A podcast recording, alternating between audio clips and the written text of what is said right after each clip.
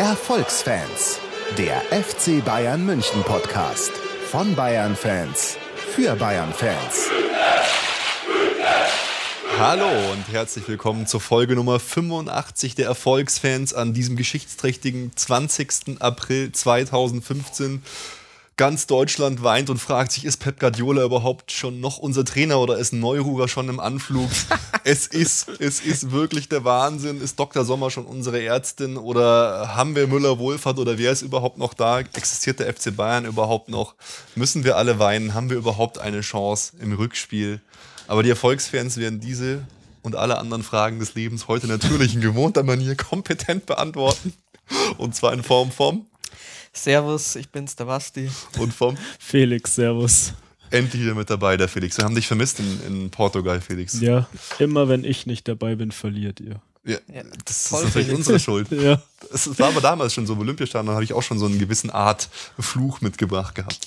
Skandalös. Bleib bitte daheim. Ja, ähm, Fahr du bitte mit.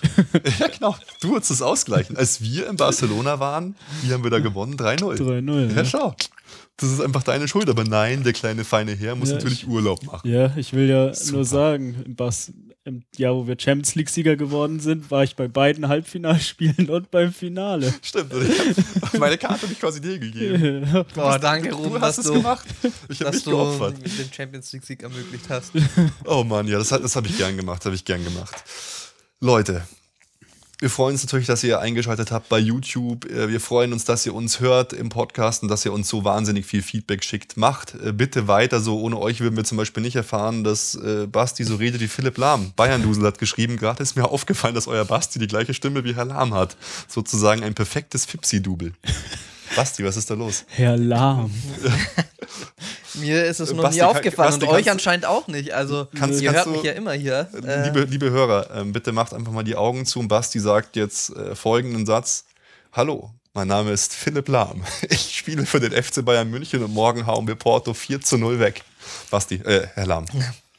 Hallo, ich bin Philipp Lahm und morgen hauen wir FC Porto 4 zu 0 weg. Ah ja, das war, das war Kopfkino. Wenn ich die Augen zumache, stelle ich mir vor, dass Philipp Lahm neben mir sitzt. Also von der Größe her passt es auch, muss man sagen. Jetzt wird der Ruben nur noch mit geschlossenen Augen hier sitzen, während Philipp Lahm die Erfolgsgeschichte präsentiert. Oh, das, das, wird, das wird schön. Lasst euch von Philipp Lahm die Erfolgsgeschichte näher bringen. Genau. Ähm, verbreitet äh, Liebe, liked uns, shared uns, schreibt uns bei iTunes positive Bewertungen, weil das, eure Likes, eure Kommentare, das ist der Applaus des Künstlers. Normalerweise steht er an der Straßenecke, spielt Musik und kriegt dann 10 Cent in seinen Hut geworfen und unser virtueller Hut, das äh, sind eure, sind, sind wir und eure Likes sind die 10 Cent Stücke und eure positiven Kommentare. Vielen, vielen Dank dafür. Was wir heute machen, ähm, wir schlagen ein neues Kapitel der Erfolgsgeschichte auf. 1930 bis 1940, es bleibt spannend, beziehungsweise wird immer spannender und geschichtlich immer verworrener. Und es wird auch nicht kürzer. Basti hat mir wieder eine nette kleine feine Passage eingepackt, dass ich ordentlich was zu erzählen habe. Äh, falls, falls ihr irgendwie äh, Kommentare dazu habt, wo wir dir die Erfolgsgeschichte platzieren sollen, am Anfang der Sendung, am Ende der Sendung oder vielleicht sogar ganz separat, immer her damit. Wir sind uns immer auch noch nicht selber so ganz sicher. Dann schauen wir natürlich auf äh, das Spiel Hoffenheim gegen Bayern zurück und ein ganz großer Fokus auch, weil wir haben recherchiert, ist auch das kleine Dr. Müller Wohlfahrtbeben, was es da ja so gab, auch in letzter Woche. Und natürlich äh, eine kleine Vorschau auf das wichtige Spiel gegen Porto. Aber jetzt, bevor ich so viel reden kann, Bier her, Felix. Meister des Bieres. Jetzt wird immer, es wird immer exotischer und ich befürchte irgendwie Schlimmes, weil das Bier in Portugal war mega geil. Ja. Ja, wirklich. Hättest du mir mal eins mitgebracht? Ja, das war in Bechern. ah, Flugzeug. Gab's nur in Bechern. Na gut, ja, heute trinken wir Xingu aus Brasilien. Wir haben ja zwei Brasilianer im Team, eigentlich sogar zweieinhalb. Thiago stammt ja auch aus Brasilien. Außerdem natürlich Dante und Rafinha. Ach komm, wir machen das heute mal äh, hätte ich fast gesagt, zu Ehren. Wir, wir, wir machen, für Dante. Wir, machen das für Dante, weil in schlechten Zeiten muss man einfach zusammenheben, wie der hier schon gesagt hat. Und morgen liefert er eine Weltklasse-Partie ab. Morgen steht er hoffentlich nicht auf dem Platz. Brewed with selected fine malts, Nelson Sauvin, was ist das? And Cascade Hops. Ja, Ich hab keine immerhin Ahnung. kein Farbstoff und keine Zusatzstoffe. Gold Beer, aber allein wenn man schon sieht, wie viele Sachen da drin sind, das ist immer das größte Problem. Precious and Rare. Oh mein Gott. Oh, Xingu helps preserve the Amazon Rainforest. Ja, und vorne Ja. ein Krokodil drauf Dante, und ein jagender. Indio. Cheers auf euch, liebe Prost. Hörer. Cheers.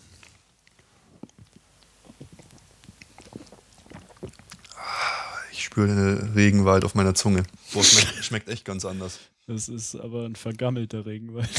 Das ist ein Er nasser, wurde leider schon gerodet. ein nasser verschimmelter Regenwald. Ein trostloser Regenwald. Na, es ist, es ist zumindest interessant, muss man sagen. Ja, interessant heißt aber nicht gut in diesem Fall. Ah. Also, wir hatten schon Ja. schlechtere, aber unteres Mittelfeld, würde ich mal sagen. Die gleiche Aussage hättest du auch auf Dante treffen können. Wir hatten schon schlechtere. Erst und- hier, äh, hier so tun, als würde man ihn supporten und dann wird er so gebasht Ja, ich supporte ihn. So, so, Ruben hier, der so macht bin die ich ganze halt, Zeit so bin ich halt Witze. ein Opportunist, ein Fähnlein im Winde. Ein Leute. Erfolgsfan. So, jetzt haben wir Der Bier. pure Erfolgsfan. Jetzt haben wir Bier. Und Jetzt müssen wir die Erfolgsgeschichte 1930 bis 1940 aufschlagen. Und ungewohnterweise und glücklicherweise fange ich nicht an, sondern diesmal fängt der Basti an. Genau, also 1930 geht's weiter. Unter unser Vorsitzender äh, Kurt Landauer, zweiter Vorsitzender August Harlacher, Trainer ist, ist der Richard Kohn, besser gekannt unter dem Namen Richard Dombi, der von 1930 bis 1933 bei uns Trainer war. Äh, zudem wird der Felix dann noch mehr erzählen. Ähm, wir haben 30 Jahre FC Bayern. Äh, zu diesem Anlass wird ein Jubiläumsturnier abgehalten, an dem ähm, der WAC Wien, Slavia Prag, Hamburger SV und Schwaben Augsburg teilnehmen. Und wir können nur gegen Wien nicht gewinnen. Ähm, Im Ligabetrieb haben wir erneut die Südbayerische Meisterschaft äh, gewonnen. Ungeschlagen, 14 Spiele, 11 gewonnen, 3 unentschieden. Also ähm, beim FC Bayern steht alles auf Erfolg.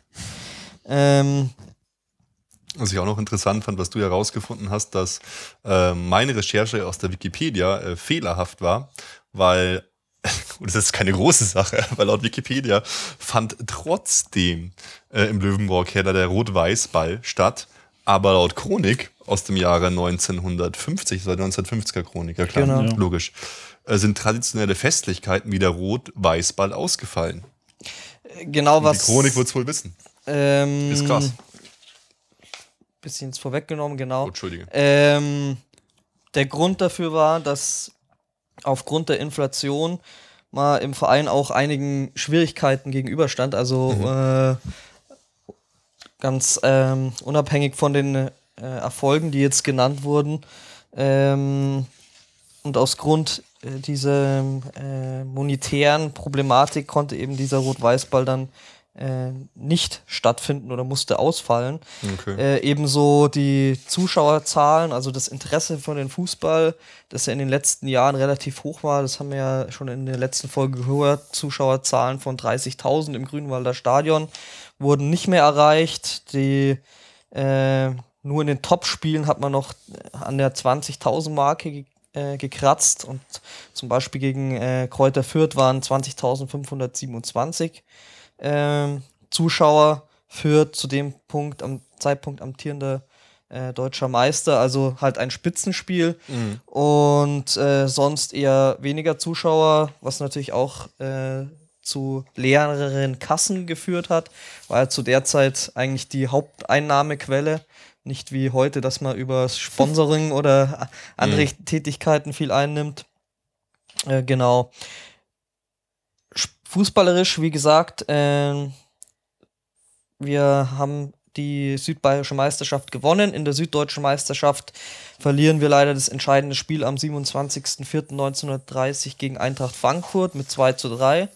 Damit werden wir Dritter hinter Frankfurt und Fürth und ziehen leider nicht in die Endrunde der deutschen Meisterschaft ein.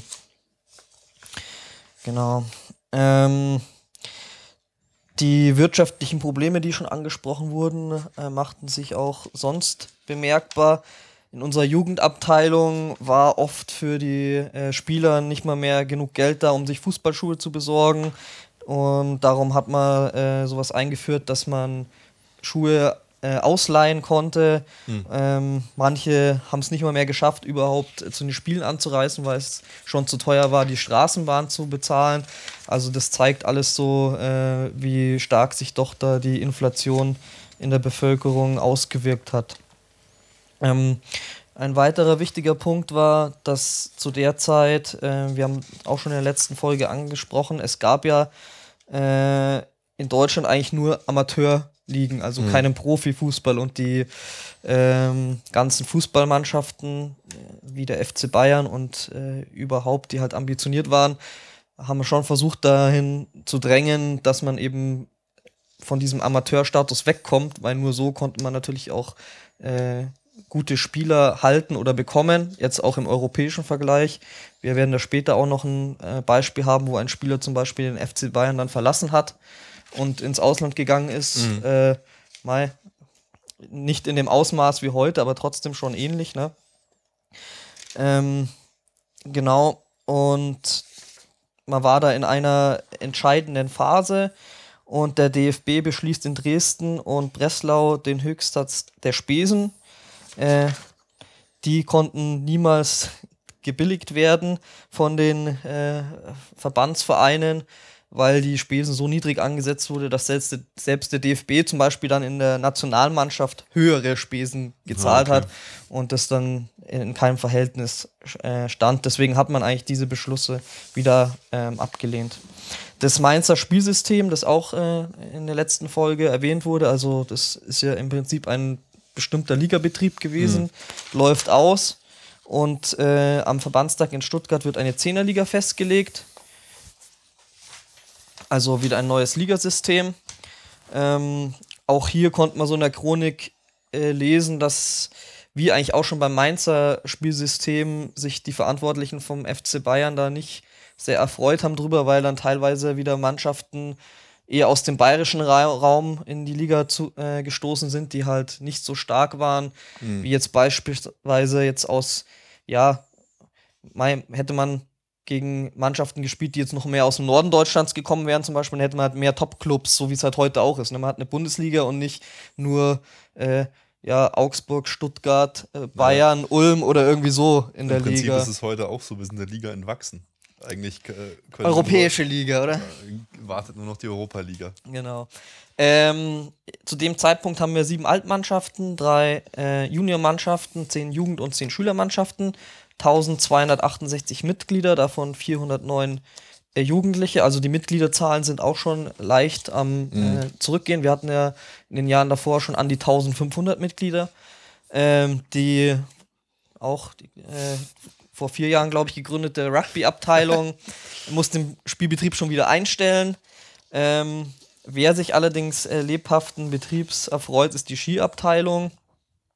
Ähm, und es wird zudem im Verein die Disziplin Schwimmen, Wandern, Handball für den Jugendbetrieb aufgenommen. Ähm, als Bilanz 1929 30 41 Spiele, 27 gewonnen, 3 unentschieden, 11 verloren ein Torverhältnis von 162 zu 84. Die Titel wurden schon angesprochen. Dritter in der Süddeutschen Meisterschaft, Südbayerische Meister äh, in der Saison 30-31. Unseren höchsten Sieg haben wir gegen den Freiburger FC mit 12 zu 3 feiern können. Unsere höchste Niederlage. Mal wieder 5 zu 0 gegen Club. Ähm, geschichtlich in diesem Jahr noch relativ zurückhaltend. Aber äh, ein erwähnenswerter Punkt, am 2. April 1930 wird Helmut Kohl geboren. Ei, ei, ei. Genau, und damit gebe ich das Wort an den Felix, der wie gesagt über einen, eine weitere große Persönlichkeit beim FC Bayern, den Richard äh, Dombi, erzählen wird. Die wahrscheinlich wichtigste Persönlichkeit in der Zeit, Felix. Ja. Du hast die Ehre. Basti hat ihn erwähnt. Richard Ko also geboren als Richard Kohn 1888 in Wien. Er war von 1930 bis 1933 Trainer beim FCB. Und ähm, ja, du hast eben auch schon mehrere Namen äh, genannt. Er hat sich dann äh, also er war österreichischer Fußballnationalspieler und war Vertreter des Donaufußballs in der Budapester Schule, die wir auch schon in den letzten Folgen erwähnt hatten und hat für MTK Budapest gespielt und in dieser Zeit hat er sich eben in Dombi umbenennen lassen. Außerdem hat er noch einen Spitznamen gehabt, der hieß Little Dombi, weil er eben äh, eher so der klein war. Kleine Eminenz heißt das, glaube ich, irgendwie übersetzt. Ja. Nein.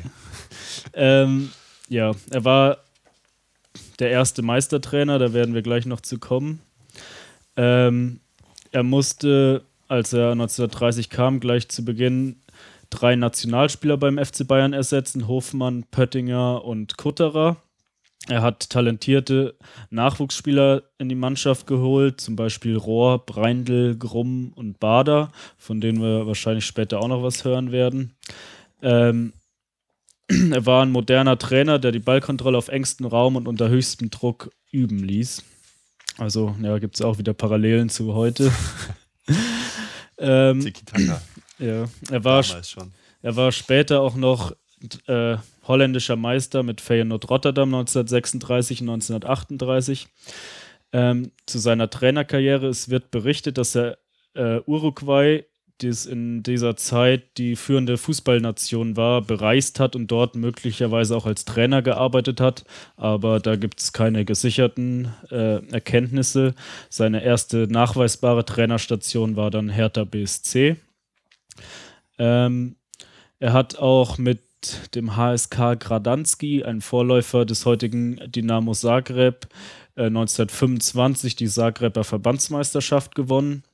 Und in seiner Heimatstadt Wien trainierte er Fürst Vienna FC, die auch, mit denen er äh, 1926 Vizemeister wurde. Äh, von Februar 26 bis 1927 hat er den FC Barcelona zum ersten Mal trainiert, ähm, wo er eben unter dem Namen Dombi Little bekannt war. Und aber dieser Tag ist er irgendwie in offiziellen Listen vom FC Barcelona als Jack Dombi aufgetaucht. also das ist wirklich so auf der Barcelona-Seite war ich auch. Da war dann das Zitat auch von ihm, was, du, was nachher noch kommt. Total komisch. Ja, also er hat da wohl einige Namen gehabt. ähm, 1928 bis 1930 hat er dann TSV 1860 München trainiert und anschließend noch VfR Mannheim, bevor er dann zum FC Bayern kam. Ähm, nach der Machtergreifung der Nationalsozialisten wechselte er zu den Grasshoppers Zürich in die Schweiz, da er jüdischen Glaubens war. Und dann nach dem FC Bayern ab 1933 war er zum zweiten Mal Trainer beim FC Barcelona. Die Zeit war allerdings nicht sehr erfolgreich. Da gibt es auch ein Zitat. His second period was so catastrophic that he sent a letter signed by himself uh, and the players asking for substantial reduction in their bonuses. Also. Das müssten die Trainer heute mal machen, besonders beim HSV oder so. ähm, äh, zusätzlich war er noch Nationaltrainer in Holland und ähm, mit dem FC Bayern in Kontakt gekommen war, ist er zum ersten Mal schon 1912, als er mit beim Freundschaftsspiel in Wien mit dem Wiener AF ähm, gegen den FC Bayern gespielt hat und auch das Siegtor geschossen hat. Da musste ich auch schon wieder so, das ist irgendwie typisch FC Bayern. Man wird von einem Spieler in irgendeiner Form bestraft oder gut bespielt, wie Roy Mackay oder so. Und was machen sie? Irgendwie später holen sie ihn dann. Geht ja nicht, ja. dass der so gut ist. Ja, aber in dem Fall nur als Trainer. Ja, ja gut, ja. aber. ja, trotzdem, ist, oder sagt man uns nach. Machen wir natürlich nicht, wir schwächen keine anderen Vereine. Natürlich nicht. Besonders nicht den Wiener AV. Äh, ja. Äh, dann haben wir noch ein Zitat aus der 50-Jahre-Chronik des FC Bayern gefunden zu dieser Zeit über eben Richard Kohn, der außer Trainer auch Masseur, Organisator und Geschäftsführer in Personalunion war. Verein hat Räume in einer, der Verein hat Räume in einer Form und Aufmachung, um die wir von den meisten Sportvereinen beneidet wurden. Den Hauptraum bildete ein großes Sitzungszimmer, das zugleich auch in seiner Behaglichkeit Möglichkeiten für kleine Besprechungen gab.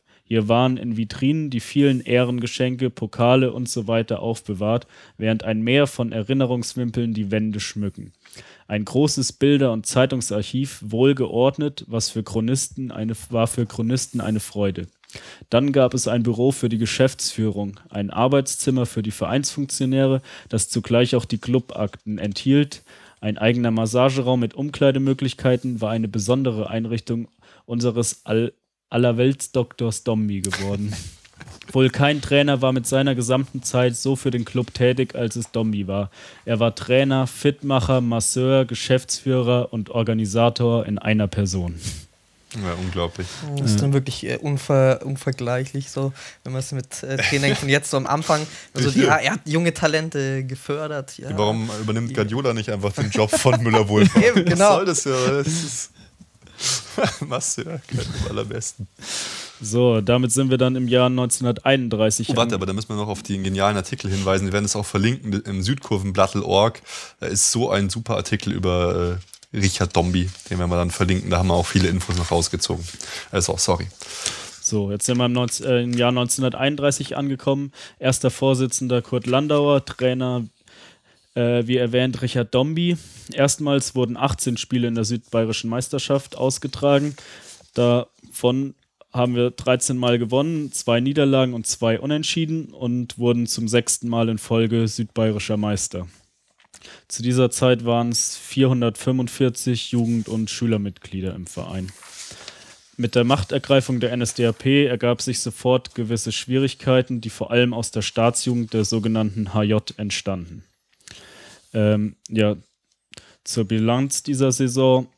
Es wurden 40 Spiele ausgetragen, von denen wir 25 gewonnen haben, fünf unentschieden und ein, äh, neun verloren und ein Spiel musste abgebrochen werden. Und das Torverhältnis war 138 zu 79. Wir haben ganz schön viele Gegentore bekommen. ja, auf jeden Fall. Äh, höchster Sieg war gegen Wormatia Worms 9 zu 0 und die höchste Niederlage 1 zu 6 gegen WAC Wien. Zum geschichtlichen Hintergrund. Ähm, der Nationalsozialistische Deutsche Studentenbund übernimmt in der deutschen Studentenschaft, dem Dachverband der allgemeinen Studentenausschüsse, die Führung. Ja, jetzt kommen wir zum ersten erfolgreichen Jahr. Ich möchte nicht sagen, das erste erfolgreiche Jahr, weil es gab ja vorher ähm, schon einige Erfolge zum allerersten richtig großen Erfolg, nämlich zur allerersten deutschen Meisterschaft 1932. Viele von euch werden schon davon gehört haben. Da gibt es ja auch dieses T-Shirt, was ich auch habe und das Poster mit der Meistermannschaft und so. Hier wurde also der Grundstein gelegt für große Erfolge, für den ersten von vielen weiteren Meistertiteln, den der FC, die der FC Bayern eingefahren hat. Kurt Landau und Richard Dombi, das kongeniale äh, Führungsteam, hat also die Mannschaft sehr weit gebracht. Und am 1. Mai 1932 war dann in Stuttgart das Spiel um die süddeutsche Meisterschaft. Vorsichtig nicht, nicht verwechseln, weil es auch gegen Eintracht Frankfurt geht, ähm, weil Bayern mit einem Punkt Vorsprung auf den FCN Meister der Südostmeisterschaft äh, geworden war. Damals war dieses Zehner-System verschiedene Meisterschaften und es gab neben dem, der Südostmeisterschaft auch die Süddeutsche Meisterschaft, aber schon die Südostmeisterschaft hat qualifiziert für die Deutsche Meisterschaft. Und da bei diesem Spiel in Stuttgart muss es wohl ziemlich wild hergegangen sein, weil beim Stand von 2 zu 0 für die Eintracht musste 10 Minuten vor Schluss das Spiel abgebrochen werden, weil Zuschauer in das Spielfeld eingedrungen waren. Hunderte von Bayern-Fans waren auf das Spielfeld gestürmt, empört über die Entscheidungen und provozierenden Gesten des Referees. Aber auch Zitat aus der Chronik und der Kicker schreibt, der Kicker gab Glöckner die Hauptschuld am Spielerbruch. Technisch reif, psychologisch eine Unmöglichkeit. Ein arroganter Herr, sagt das Bayern-Buch. Allerdings, das Spiel wird dann natürlich äh, gegen den FC Bayern äh, gewertet. Verzichtet Bayern auf ein Wiederholungsspiel und damit wird Eintracht Frankfurt süddeutscher Meister. Für Bayern war das äh, wurscht, weil der Süd die Südostmeisterschaft ohnehin schon an der Teilnahme der deutschen Meisterschaft berechtigt. Man wollte wahrscheinlich, heutzutage würde man sagen, man wollte sich wahrscheinlich ein bisschen schonen. Da ging es nicht mehr um, um so viel und war auch kein Heimspiel, deshalb war es monetär auch kein so großes Ding. Also ging es jetzt in die Endrunde um die deutsche Meisterschaft. Das System war so ein bisschen ähnlich äh, wie Champions League, nur äh, ohne Hin- und Rückspiel. Man hat dann gegen Minerva Berlin mit 4 zu 2 im Achtelfinale gewonnen, im Viertelfinale gegen den Polizeisportverein Chemnitz mit 3 zu 2 und im Halbfinale dann schon mal standesgemäß den Club 2 zu 0 geschlagen. Und jetzt, weil es die allererste Meisterschaft ist und weil es halt wirklich einfach so spannend ist, wollen wir euch mal so richtig Schritt für Schritt aufzeigen, wie das damals äh, alles so abgelaufen ist, die erste deutsche Meisterschaft. Also die Spieler waren untergebracht im Württemberger Hof, aber das war erstmal geheim, denn abgeschottet von der Öffentlichkeit sollten die Spieler sich perfekt vorbereiten. Hier in einem abgeschlossenen Idyll entwickelte sich ein nettes gesellschaftliches Leben der Bayern-Expedition ab und ohne jegliche Interviews, Reportagen und Besuche. Man war ganz in der Nähe vom DFB und den anderen Verbänden, allerdings hat das niemand von denen geahnt. Der Witz an der ganzen Sache war der, dass niemand im entferntesten daran dachte, dass die Bayern so nahe und mit den Händen greifbar nahe waren und dass diese überall gesuchten Bayern hinter ihren Gardinen, den Reportern, Fotografen und so weiter beim Rasieren und Essen fast zuschauen konnten, schreibt die Chronik. Es wurden Ansichtkarten geschrieben und Karten gespielt wobei Kanner seine Reiseklasse beträchtlich bereicherte auf Kosten von Lutte, während der Prese Lanche noch ziemlich ungerupft davon kam. Ich liebe einfach die, die Sprache von damals. Es folgte ein grandioses Abendessen am Tag vor dem Spiel und ein kleiner geheimer Spaziergang in kleinen Gruppen. Um 10.30 Uhr lag die Mannschaft dann im Bett. Auch einzigartig für die damalige Zeit, die, Man die Mahlzeiten der Mannschaft waren von Dombi vorgeschrieben. Wir haben es ja vorher gesagt, er war Masseur, er war Koch, er war einfach alles im Personalunion, er hat sich einfach um alles gekümmert, kurz, er war Gott. Und deshalb sagt die Chronik, Landauer schlürfte tapfer seine Schleimsuppe, Haarlacher verzichtete auf den gewohnten Schottenbier und Dr. Berger ließ wehmütig seine geliebte Havanna ungeraucht. Also sogar die Vorstandsetage kriegt vorgeschrieben. Ich habe echt total krass so dieses ja, wir sind geheim in einem Hotel. Mhm. Also da auch so noch als Hintergrund, man war ja in Nürnberg und man hat genau. ja vorher den Club geschlagen und dann hatte man auch so ein bisschen die Befürchtung, ah ja, wenn die Nürnberger dann wissen, wo man ist, dann machen die Unruhe und so weiter. Dann dieses Festschreiben von dem Essen, alles schon total professionell. Also worüber man dann heute auch noch immer liest oder Mannschaften das zuschreibt, dass das für Professionalität steht. Ja, es ist, es ist krass auch, gell? Weil heutzutage wäre es so, äh, die Mannschaft wird im Hotel ankommen und das Erste, was Götze, Bartstuber und Alcantara machen, ist erstmal ein Selfie-Twitter. Twitter. So, ey, coole Aussicht in Portugal. Äh, super. Oh, Neuer alles Tanga. geheim. genau. Und am nächsten Tag äh, wurde dann geweckt zwischen 8 und 9 und um 10.30 Uhr war eine Fahrt in den Stadtpark. Zum Glück hat sich dann vier Stunden vorm Spiel noch bestätigt, dass Koni spielen konnte. Der hatte vorher einen Muskelfaserriss. Und jetzt, ich stelle es mir so episch vor, um zwei Uhr outen sich die Bayern, als sie eine Fahne der Münchner Stadtfarben und mit dem Münchner Kindle als Wappen im Hotel hissen. In der Lobby. ja, genau. Richtig fett. Und damit ihr die ganzen Namen mal hört, die damals ähm, diesen ersten wichtigen Erfolg für uns erzielt haben, lese ich die Mannschaft jetzt feierlich mal vor. Im Tor. Josef Lechler. Lechler. genau. Jawohl, Felix, du warst direkt mit, das gefällt mir gut. Rechter Verteidiger Konrad Heidkamp. Linker Verteidiger Sigmund Haringer. Mittelläufer Ludwig Goldbrunner. Rechter Läufer Ernst Nagelschmitz. Linker Läufer Robert Breindl. Rechtsaußen Josef Bergmeier. Und halb links und halb rechts zu Hause Franz. Krumm. Sturmführer Oskar. Rohr. Halb links Hansel. Schmidt. Und links außen Hansel. Welker. Jawohl. die, auf die Auswechselspieler und die, äh, das Trainerteam verzichte ich jetzt mal. Dann zum Spiel. Stellt euch einfach vor, Nürnberger Stadion, drückende Hitze. Es war einfach ein krasser Sommertag, 55.000 Zuschauer, eng an eng, es wird geschwitzt und es ist einfach eine super Atmosphäre.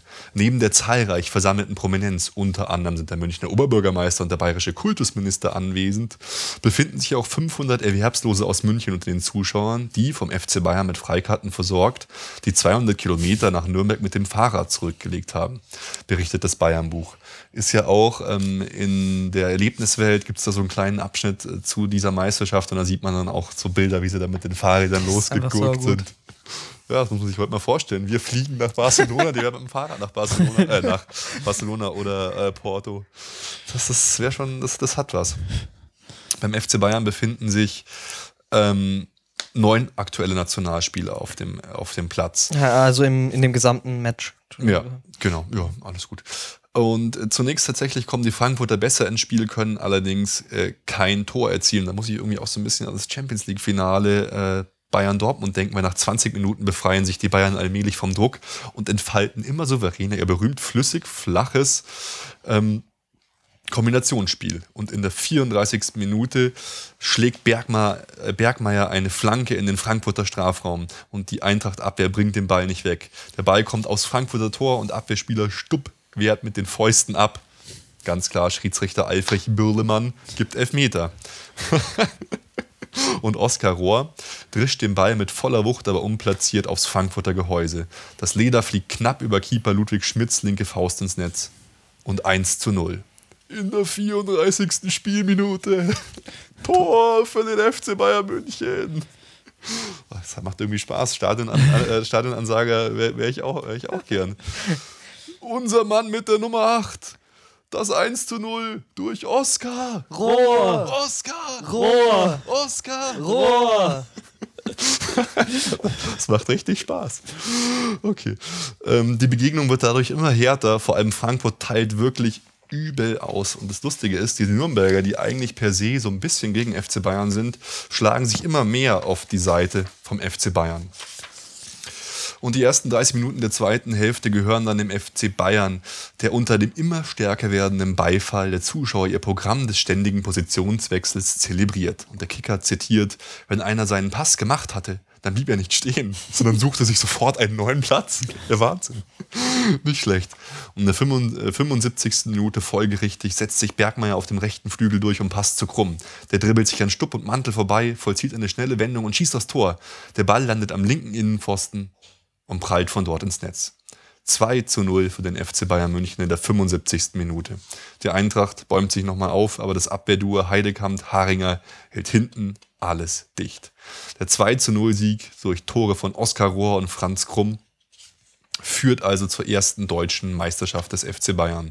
Die Berichterstatter im Fachblatt Fußball.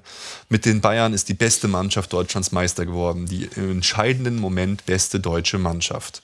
Und der Clubnachrichten des FC Bayern, die Vereinszeitung, die ja in Vorjahren dann schon teilweise geführt worden ist von Spielern wie Gablonski, sagt, lange Jahre haben wir auf diesen Tag gewartet, wir alten Bayern, von denen jeder irgendwie und irgendwann das Seinige getan hat, um seinen ruhmreichen Club vorwärts zu bringen, der mehr als das Fußballspiel oder Verein, der ihm ein Stück seines Lebens bedeutet hat. Boah. Wahnsinn. Geschafft, wir sind deutscher Meister. Und tatsächlich damals, wir werden es später auch noch merken, war die Verbindung 1860 und Bayern ähm, gar nicht so schlecht, weil äh, die Polizeisportler von 1860 überließen uns ihre große weiß-blaue Fahne, damit wir damit die auf der ganzen Fahrt der siegreichen Mannschaft dargestellten Ovationen erwidern konnten. Auch das Hotel, ja, Basti? Achso, du wolltest nee, gar nicht sagen. Doch, ähm, weil du gesagt hast, dass die Verhältnisse nicht so schlecht waren, war ja, gab ja schon mehrere äh, äh Beispiele, angefangen von dem gemeinsamen Sportplatz in den Gründerjahren, mhm. über das äh, aufgetauchte Spiel da, wo man zusammen mit dem TSV eine Mannschaft ja. gegen ein Team Club äh, Fürth gestellt hat. Ja. Später schließen sie sich sogar nochmal komplett zusammen, eine Zeit lang. Ähm, auch das Hotel Württemberger Hof lässt sie nicht lumpen und bietet ein kaltes Buffet und Sekt an, aber der DFB lädt natürlich in sein Grand Hotel zu einem Bankett. Noch vor diesem Aufbruch hatte man nach Weißenburg telefoniert und auch dort auf Kosten des Clubs für jeden der dort passierenden, heimkehrenden Münchner Radfahrer eine Siegesmaß bereitgestellt. Das ist auch geil. muss, muss man sich heute mal vorstellen, du fährst mit einem Sonderzug von Berlin nach München und am Nürnberger Hauptbahnhof wartet die Siegesmaß auf dich. Das ist Wenn du mit dem Fahrrad fährst, vielleicht ja, kriegst du eine. Da gibt es die Siegesmaß. Sehr, sehr geil. Ähm, das offizielle Programm äh, vom DFB war dann in der Seebaldus-Klausel und auch hier äh, ein Zitat: Hermann und Herpfer nahmen sich, in der, äh, sich auf dem Bayerntisch verwaisten zurückgebliebenen Siegestrophäe an der Viktoria. Hermann schleifte diese Miniatur Bavaria mit ihrem fast einem halben Zentner Gewicht ziemlich respektlos wie einen Mehlsack auf der Achsel tragend ins Hotel. Dort zog man der ebenfalls ruhebedürftigen Vicky, wie sie sofort von der Mannschaft getaut wurde, das Nachthemd unseres Präses an und legte sie in Landauers Bett. Kennt man auch irgendwoher, oder? Die Siegestrophäen mit ins Bett zu. Ja. Ribéry lässt ja. grüßen. Der Meisterschale. Und Party in der Sebaldus-Klause einfach Open End. Hermann als der Nüchternste musste die einzelnen Schäfchen betreuen und ihren Stellen abliefern. Auch Lanche wurde von betreuender Hand ins Bett gebracht, wo man erst die Wiki entkleiden musste, damit der Presi wieder zu seinem Nachthemd kam. Oh Mann, die ersten Bayern sind dann äh, schon um 4 Uhr am nächsten Morgen abgereist, weil damals gab es noch sowas wie Amateure mit einem beruflichen Verantwortungsgefühl. am nächsten Morgen wurde nochmal die Kampfstätte besucht. Dort lagen 43.000 Limonadenflaschen und durch 30.000 Masken wild umher. Zehn Eisenbahnwaggons voll mit gekehrtem Papier, Zigarettenschachteln etc. Ja, damals noch ganz ohne Fangnetz in der Südkurve. Maskrügen. Maskrügen am Start. Sehr gut, aber 30.000, ich hätte schon irgendwie mehr erwartet. Also mehr Limonadenflaschen als Maßkrüge. Aber 30.000 Maßkrüge. Wahnsinn. Naja. Ähm, Mahlzeit äh, gab es dann im Garten des Hotels nach Wahl, denn um 3.45 Uhr war Heimreise nach München.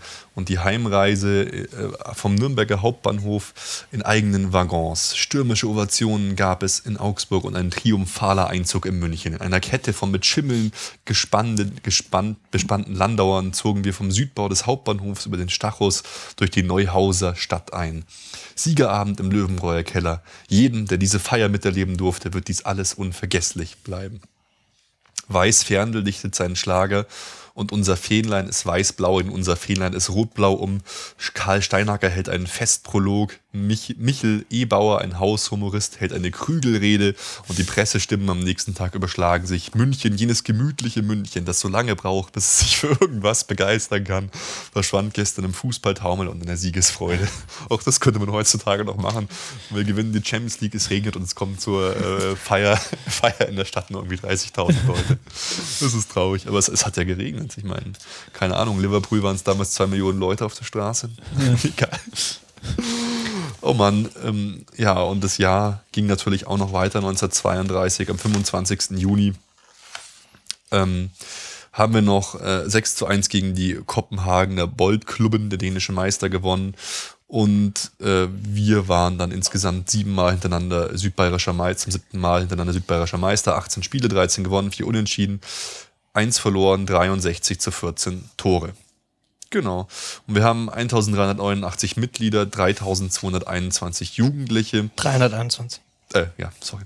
321 Jugendliche. Und am 16. Oktober 1932 gibt der DFB-Bundestag grünes Licht für die Legalisierung des Profifußballs schweren Herzens und nur durch starken Druck, sonst der Austritt aller süddeutschen Vereine aus dem DFB gedroht hätte. Und ich habe jetzt hier noch ein ähm, Bild, könnt ihr natürlich nicht sehen, ist immer ganz schön, aber die YouTube-Menschen, den kann ich schon mal so ein bisschen in die Kamera halten. Wir werden es auch verlinken. Das ist nämlich die Meistermannschaft, die man da auch sieht. Da sind dann so äh, Charaktere wie eben Rohr, wie Krumm, wie Nagelschmitz, wie Lechler, Haringer, Heidkamp zu sehen. Äh, die flotten äh, Damen wollte schon sagen Damen und Herren, oder habe schon Damen gesagt, die flotten Herren der Bayern. Und fand ich auch total interessant. Drüber war quasi eine Werbung für Turnen und Sport, nur ICAS Schuhe Marke bahnfrei.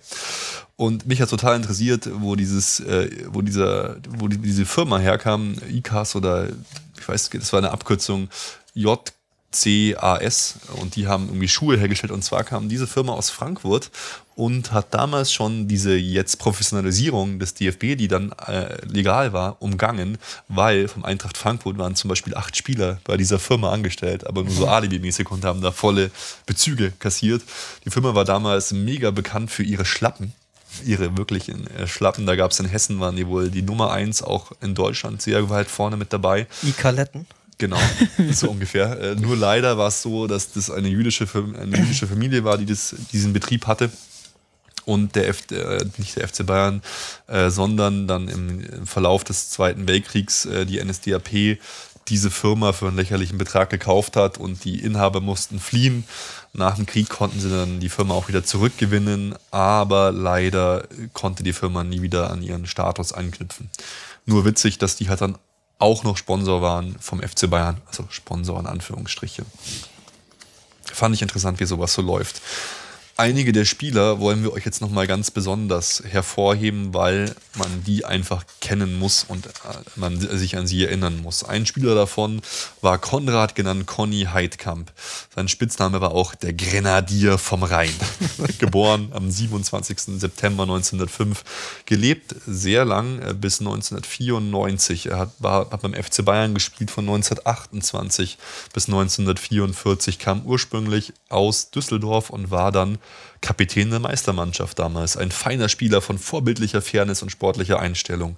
Er war zehn Jahre Kapitän beim FC Bayern.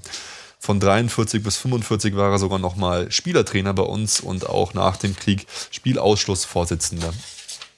Danach war auch nach dem Krieg sehr erfolgreich und ähm, war kaufmännischer Angestellter und wurde im Endeffekt sogar Geschäftsführer eines großen Münchner Prägewerks. Welches Prägewerk das war, konnte ich leider nicht rausfinden, müsste man mal schauen. Und interimsweise war er nachher nochmal Trainer. Sein Sohn ist ein ziemlich bekannter Musik-, vor allem Jazz-Kritiker geworden und hat auch für die Taz und so weiter geschrieben, hieß Konrad Heintkamp. Ein Mann, auf den wir auch noch eingehen wollen, ähm, ist Josef Bergmeier, gelebt vom 5. März 1909 bis 5.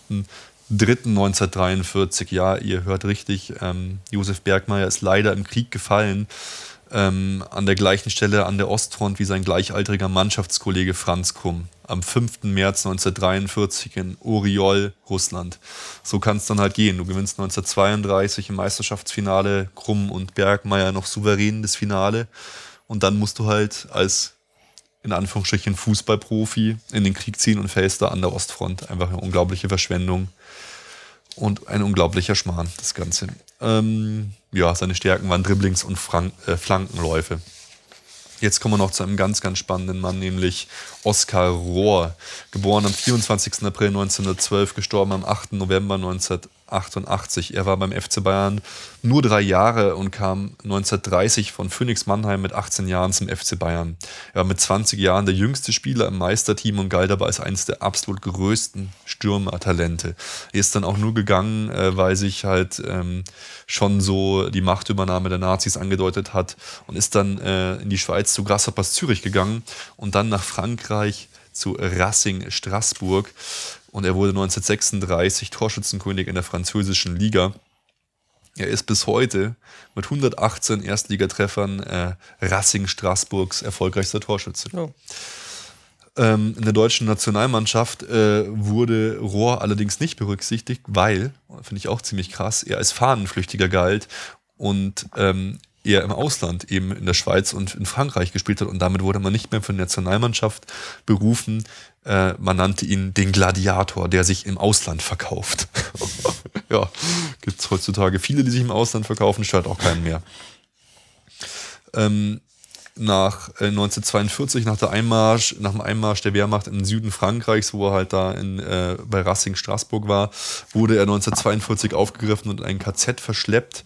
Er konnte aber dort äh, tatsächlich äh, ab und zu Fußball spielen und ähm, dort tatsächlich ein bisschen Fußball kicken ab und zu. Und das Interessante war, kurz vor Kriegsende wurde er dort von einem deutschen Piloten, der Fußball begeistert war, erkannt und dann so ein bisschen geheim äh, ins Reich zurückgeflogen. Fand ich auch äh, total interessant, dass das dann halt dann doch mhm. ihn quasi gerettet hat, dass er beim FC Bayern mal gespielt hat.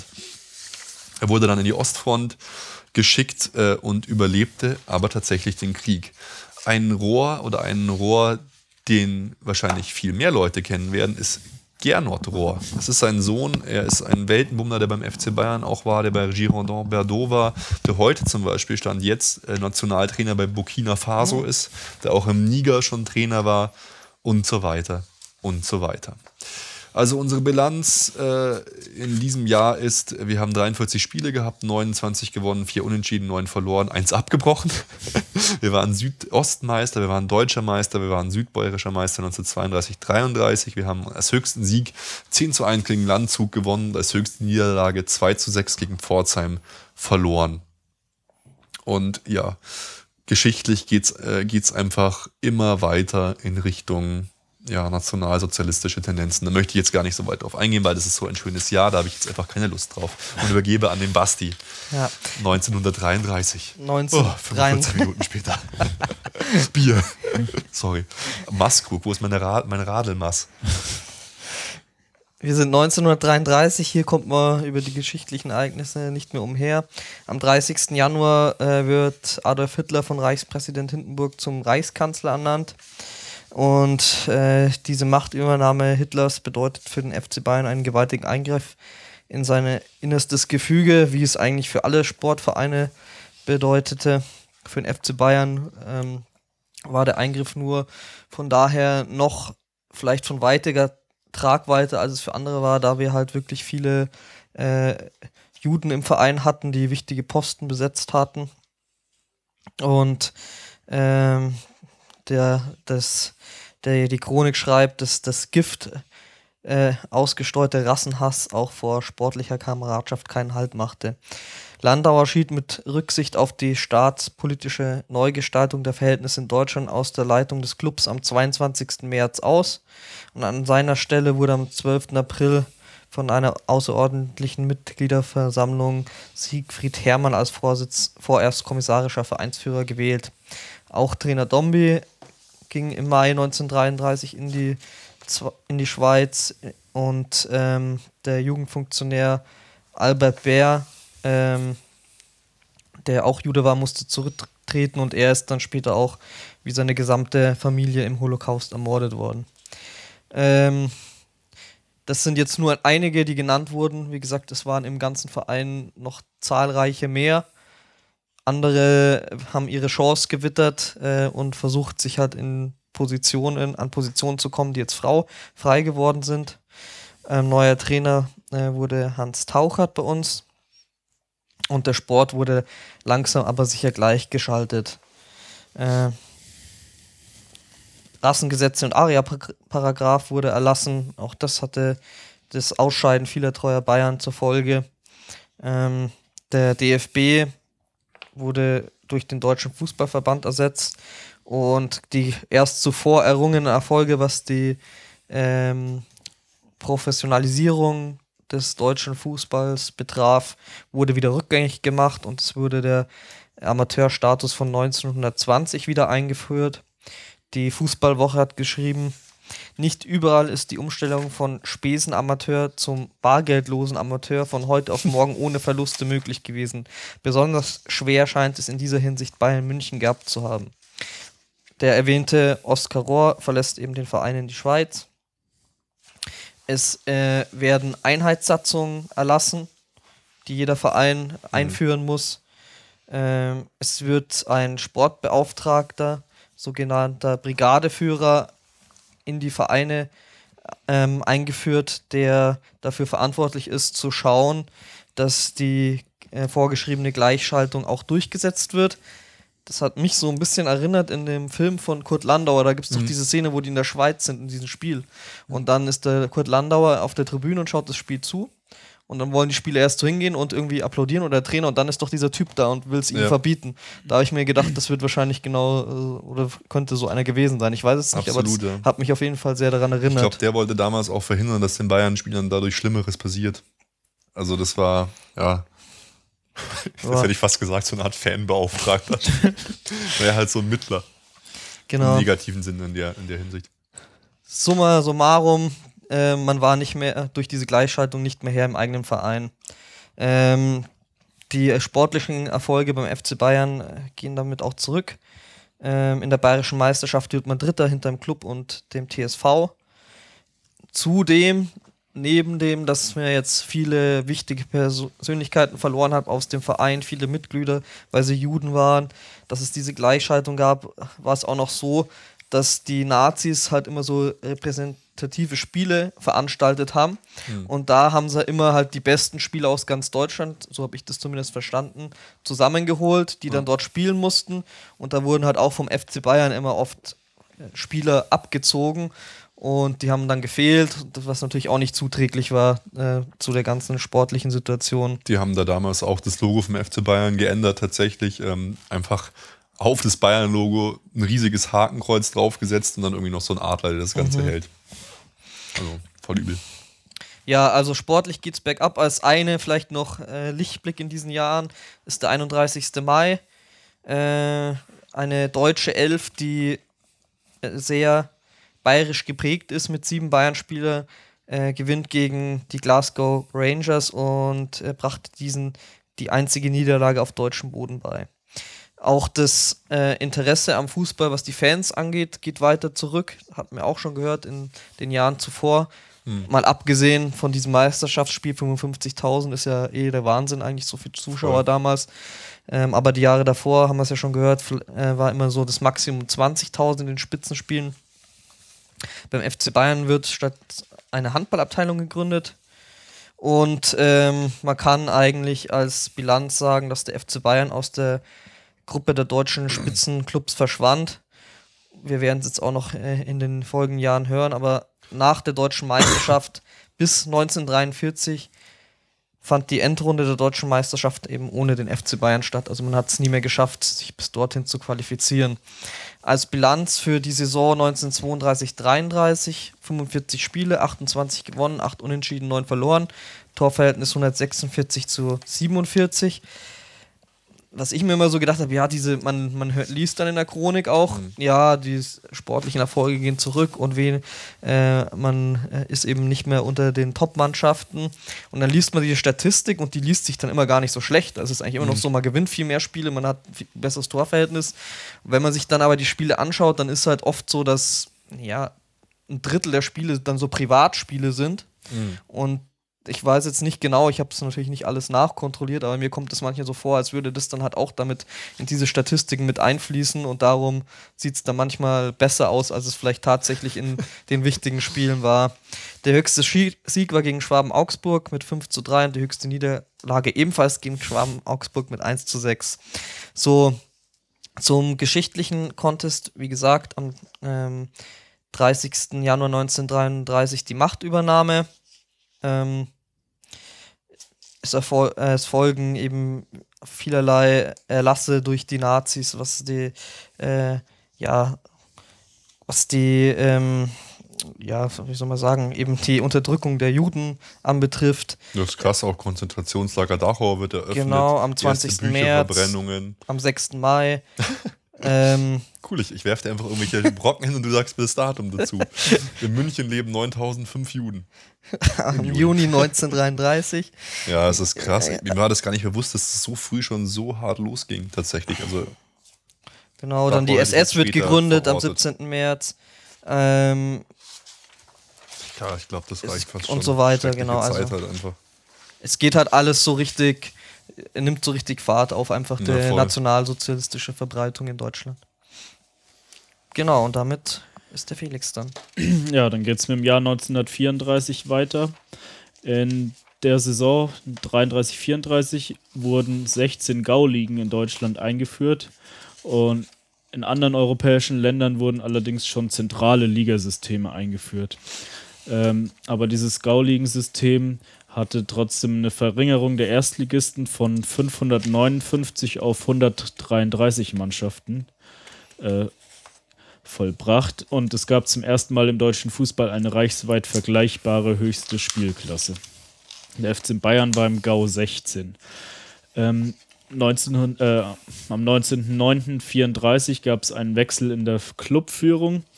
Hermann ist zurückgetreten aus beruflichen Gründen und Rechtsanwalt Dr. Karl-Heinz Oettinger löst ihn ab.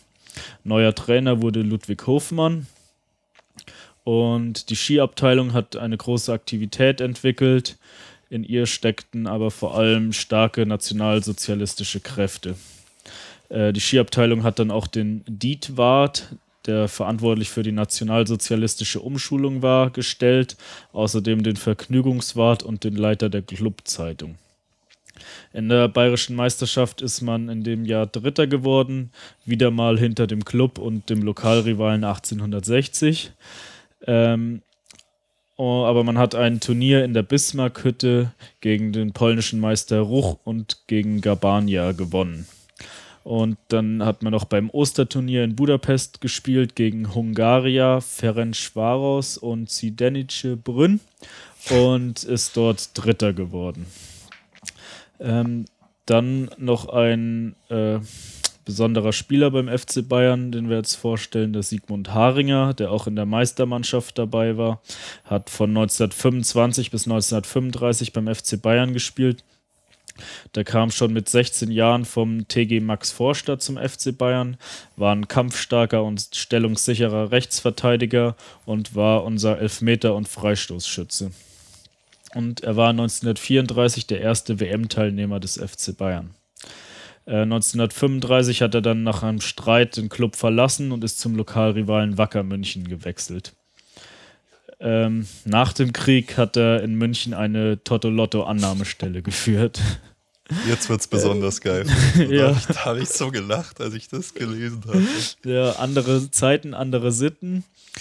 Ähm, Im Jahr 1934 wurde Haringer vom damaligen Reichstrainer Otto Nerz nach Hause geschickt, weil er sich erdreistet hatte, auf dem Bahnsteig eine Apfelsine zu essen. Das stellte für Nerz eine grobe Disziplinlosigkeit dar. Haringer ging als erster deutscher Nationalspieler, der bei einer Weltmeisterschaft suspendiert wurde, in die Geschichte ein. Also unser erster Teilnehmer an einer äh, Ja. WM und der erste, der suspendiert Danke, wurde. du hast den FC Legendär. Bayern beschmutzt. Das ist der Nein, Niklas hast Bentner von gut. Der Lord, 1934. der Lord. Das waren die Der Lord, Rebellen, Haring, der Lord Haringer. die Mario Baslers. Ja, Effenberg, Stinkefinger, das war ja gar nichts. Apfelsinen essen auf dem Bahnsteig. Das die richtig Ja, das ist doch skandalös. Ja, die Bilanz in diesem Jahr sieht auch wieder gut aus. 44 Spiele, 29 Siege, 8 Unentschieden, 9 verloren. Torverhältnis von 163 zu 62. Ähm, der höchste Sieg war gegen BCA Augsburg mit 8 zu 2 und die höchste Niederlage 3 zu 0 gegen AS Nürnberg. Ähm, zum Geschichtlichen. Äh, der bayerische Freistaat geht mit dem Gesetz über den Neuaufbau des Reiches unter im, am 30. Januar 1934. Äh, die Länderparlamente und die Hoheitsrechte der Länder werden aufgehoben. Die Länderregierungen werden zu Mittelbehörden des Reichs. Und die deutschen Länder dürfen keine eigenen diplomatischen Vertretungen mehr unterhalten. Okay. Halbzeit der Dekade.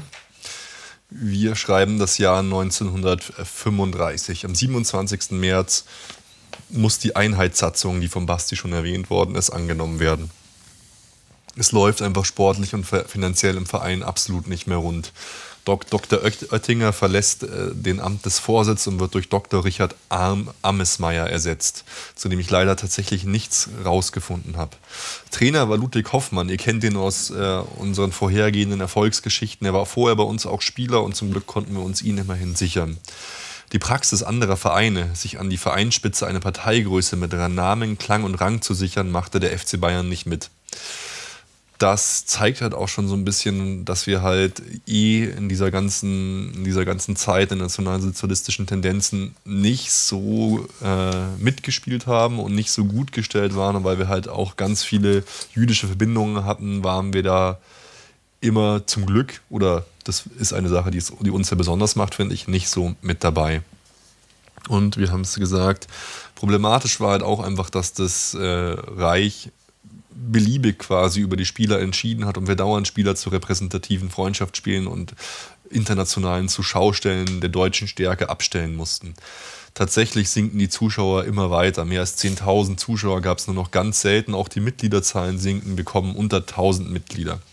Am 7. August 1935 müssen wir konstatieren, dass unsere Clubzeitung nicht mehr regelmäßig erscheint aus Einsparungsgründen. Die hat 47 Prozent der. Mitgliederbeiträge verschlungen, die damals noch ein, äh, auf, eingenommen werden konnten. Sehr, sehr schade ist, dass Wigal Hoffmann äh, dann äh, stirbt. Diesem echten Bayern, vorbildlichen Spieler und Sportkameraden wird der Club ein immerwährendes, treues Andenken bewahren. Wir werden Dritter in dieser Saison in der bayerischen Meisterschaft hinter Fürth und dem Club mit 47 Spielen, 25 gewonnen, 10 unentschieden, 12 verloren, 130 zu 74 Tore. MTV Ingolstadt mit 6 zu 0 besiegte unser höchster Sieg und die höchste Niederlage 4 zu 1 gegen Hung- Hungaria Budapest. Geschichtlich, in München geht's hoch her. Am 4. August 1935 erklärt Hitler München zur Hauptstadt der Bewegung. Und am 5. 15. September bringen die Nürnberger Gesetze völlig neue Entrechtung der Juden. Es wird einfach eine insgesamt völlig neue Dimension des Terrors aufgemacht. Also schnell weiter in diesen schweren Zeiten ins Jahr 1936. Unser erster Vorsitzender ist zum Glück noch, dich, äh, noch Dr. Richard Ammesmeier. Trainer ist Dr. Richard Michalke. Ähm, Michalke gewann dann, äh, hat vorher 1935 mit dem ersten FCN den ersten Pokalwettbewerb in dieser Zeit gewonnen. Ihr erinnert euch sicher 1936 die Olympischen Spiele in Berlin. Ähm, da äh, gab es ja auch das berühmte Foto der schwarzen Läufer, die die Faust so erheben. Und vom FC Bayern waren Goldbrunner, Siemens, Rieter und Moll vom DFB als Anwärter für Olympia aus, ausgewählt. Ähm, Gold wurde zur Pflicht erhoben. Man hatte mal äh, ganz schöne Vorstellungen. Profis waren zum Turnier nicht zugelassen. Ähm, Deutschland gewinnt dann 9 zu 0 mit Ludwig Goldbrunner und Willi Simzreiter. 21 Jahre, hat drei Tore geschossen. Und gegen Norwegen, eigentlich als Pflichtaufgabe gesehen, unterlag man dann unter den Augen Adolf Hitlers und anderer NS-Größen überraschend mit 0 zu 2. Vielleicht nur als kleine Anmerkung. Ähm, das Gold zur Pflicht erhoben wurde. Man hat zuvor bei einer Amateur-WM, deswegen auch hier noch mhm. die extra Bemerkung, dass nur Amateurspiele äh, Spieler zugelassen waren, eben den dritten Rang belegt, hat da also eigentlich auch schon relativ gut äh, abgeschnitten und deswegen dann diese Ansprüche ja. dann zu Gold jetzt vielleicht gar nicht mal so überheblich, wie es sich vielleicht im ersten Moment anhört. Ja, klar. Ähm, wir haben in der Zeit auch nur noch fünf Altmannschaften. Die Jugendspieler, die werden immer mehr von der Hitlerjugend in Anspruch genommen. In opferwilliger Weise, so sagt die Chronik, hatte sich vor allem in die besonders gefährdete sportliche Leitung Oberlehrer Nusshardt eingeschaltet. Als Arbeitstier bekannt, blieben immer mehr Aufgaben, Aufgaben an ihm hängen. Erinnert so ein bisschen an den Herrn Dombi vorher. Unser Trainer Dr. Michalke war ja vorher beim Club und wurde nach einer 1 zu 7 Niederlage gegen den Club stark kritisiert. Ähm, ein Kardinalsfehler auch von Heidkamp, der bis dahin dirigierende Kopf wurde gegen Reiter, Reiter ersetzt, der erst neu zum FC Bayern gekommen war. Und mit 20 erreichten Punkten reicht es in dieser Spielzeit wieder einmal nur für den FC Bayern schon traditionell gewordenen dritten Platz in der bayerischen Meisterschaft hinter FCN und Schweinfurt. Die Zuschauerzahlen kamen nicht mehr über 10.000 Zuschauer. Bei gut besuchten Spielen waren es noch 6.000 bis 7.000 Zuschauer und wir haben nur noch drei Altherrenmannschaften. Die Spielklassen der Junioren und der Schülerabteilung werden aufgelöst. Es gibt nur noch 170 Jugendliche in der Jugendabteilung und kaum mehr 700 Mitglieder können den Beitrag noch zahlen und zeigen noch Interesse. Es mussten dann immer weitere Kopfsteuerbeträge an den Reichsbund gezahlt werden. 1252 äh, Mark und 60 Pfennige. Die künstlich hohe Mitgliederzahl war daher eher negativ und deshalb wurden Mitglieder, die nicht gezahlt haben und sich nicht gemeldet haben, gestrichen.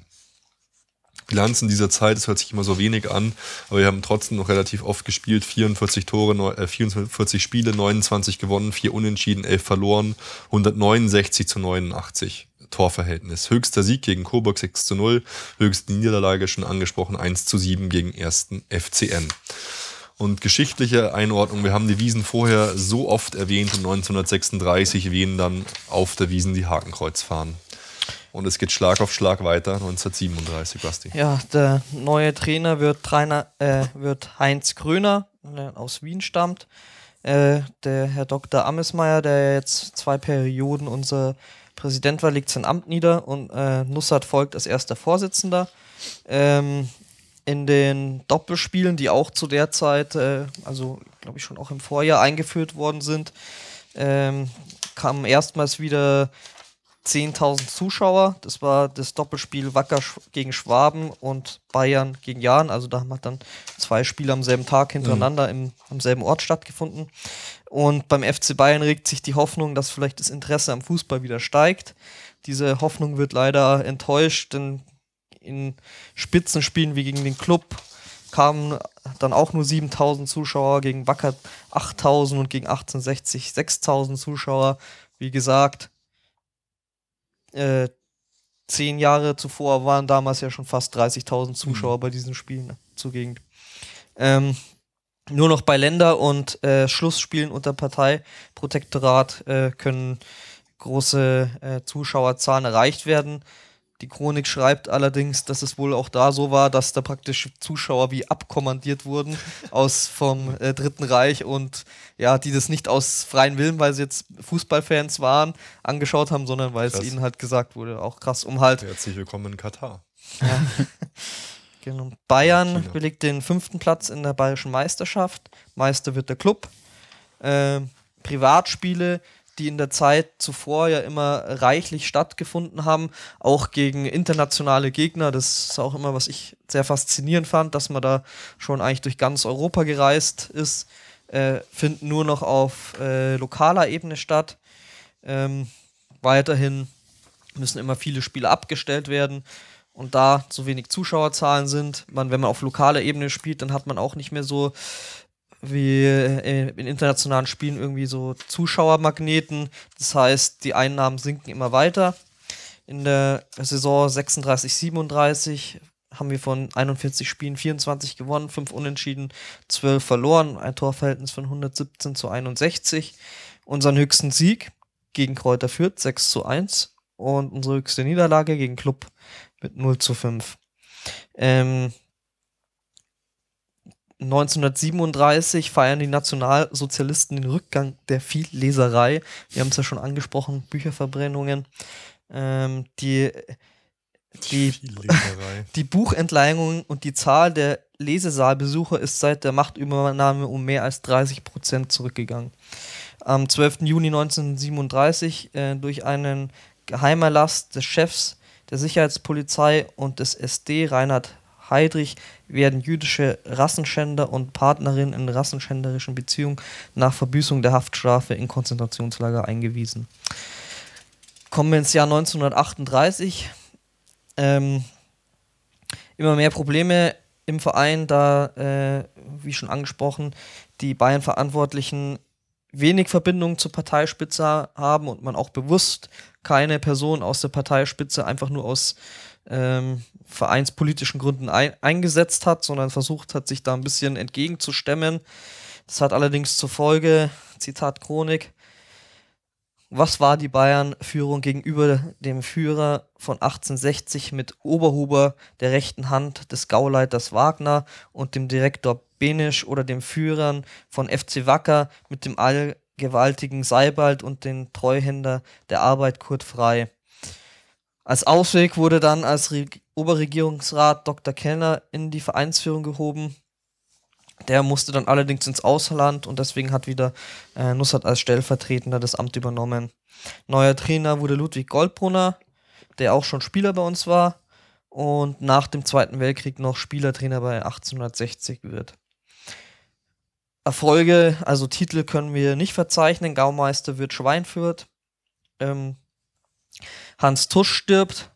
Äh, und Bayern verliert mit ihnen einen großen Förderer. Die Chronik schreibt, sein Name wird mit der Geschichte des Clubs unauslöschlich verbunden bleiben. Die, der Einfluss des Staats und der Parteibetreuung nimmt noch weiter zu. Da ist er eh schon immens, also wird sogar noch weiter verstärkt. In der, äh, die Vereinsführung kann von der Mitgliederversammlung jetzt nur noch vorgeschlagen werden, aber nicht mehr gewählt. Mhm. Das heißt, auch die Vereinsführung wird sozusagen vorgeschrieben, beziehungsweise das Ganze läuft so ab, der äh, Gaubereichsführer, der angesprochene, bestätigt äh, das Amt. Also die Mitgliederversammlung schlägt jemand vor, wenn der passt, dann wird er halt angenommen und wenn nicht, dann sagt man, nee, nehmen wir nicht, ihr müssten einen anderen vorschlagen.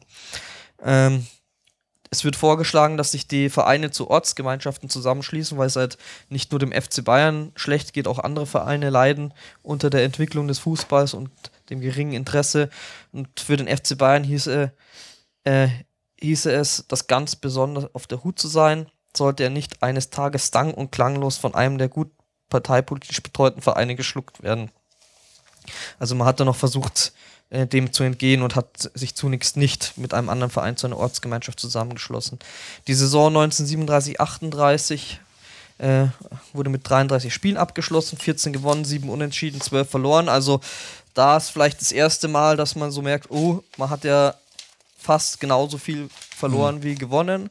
Stimmt 69 so. zu 58 Tore, auch viel weniger äh, Tore gefallen. Allerdings allgemein weniger Tore, also nicht nur, dass man weniger geschossen hat, auch weniger kassiert. Den höchsten Sieg konnte man gegen Union Böcking Heilbronn mit 7-0 feiern und die höchste Niederlage hat man gegen Viktoria Nürnberg mit 6 1 einstecken müssen. Äh, in München, wir hatten äh, zwei Jahre zuvor die 9000 äh, Juden angesprochen, jetzt sind es noch 6350. Ähm, am 18. August 1938 findet die Vertreibung der Juden aus arischen Wohnhäusern statt. Am 5. Oktober, Oktober müssen Juden in ihren Ausweis ein rotes äh, J eintragen lassen.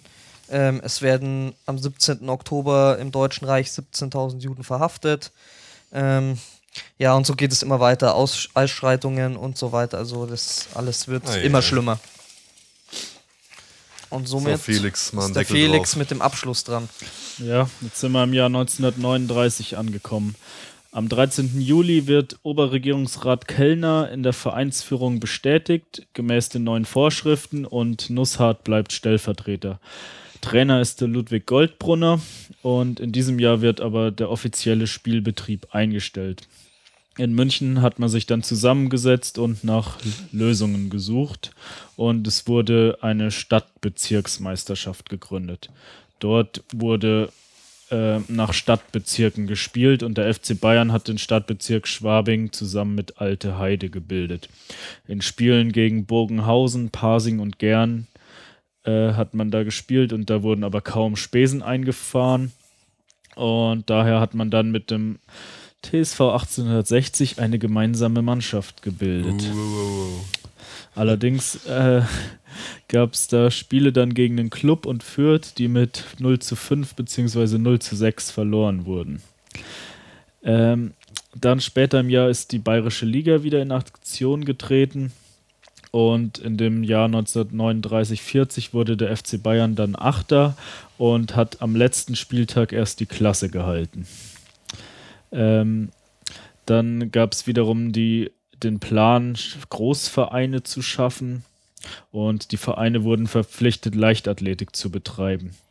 Wer an Spielen der Bayerischen Meisterschaft teilnehmen wollte, musste Wertungsprüfungen ablegen und zwar 100 Meter Lauf, 1500 Meter Weitspringen und Kugelstoßen.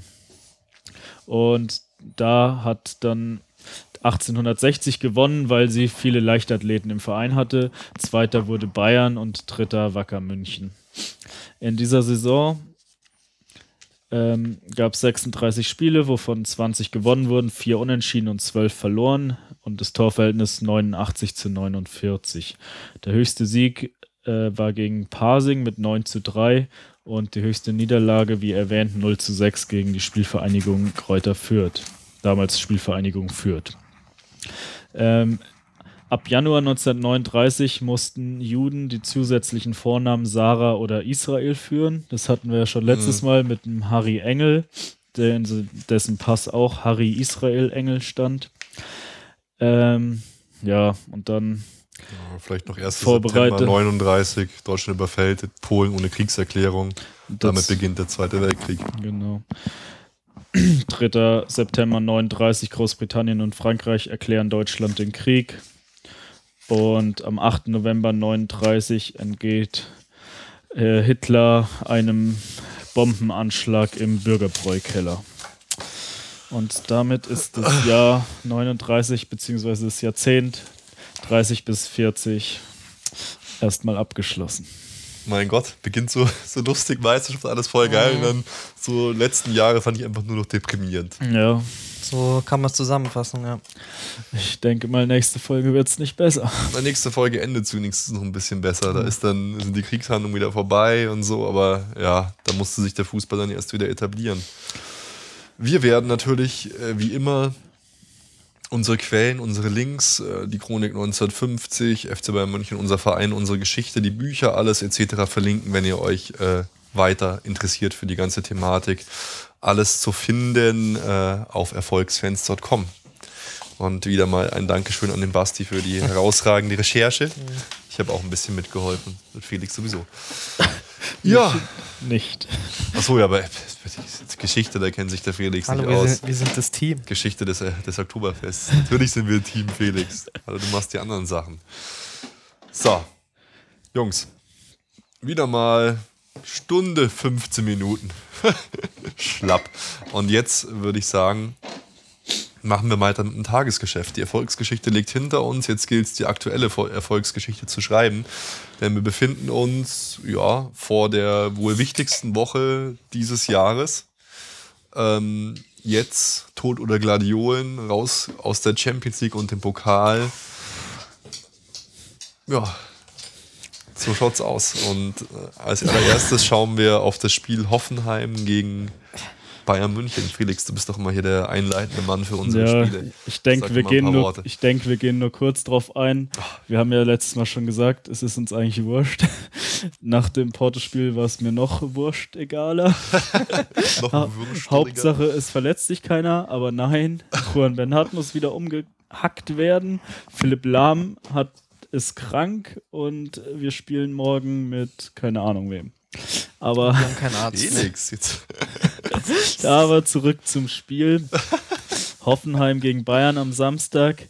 Ähm, es gab vier Wechsel im Vergleich zum Porto-Spiel. Für Rode, äh, für Thiago, Alonso, Lahm und Boateng standen Rode, Gaudino, Weiser und Bartstuber in der Startaufstellung.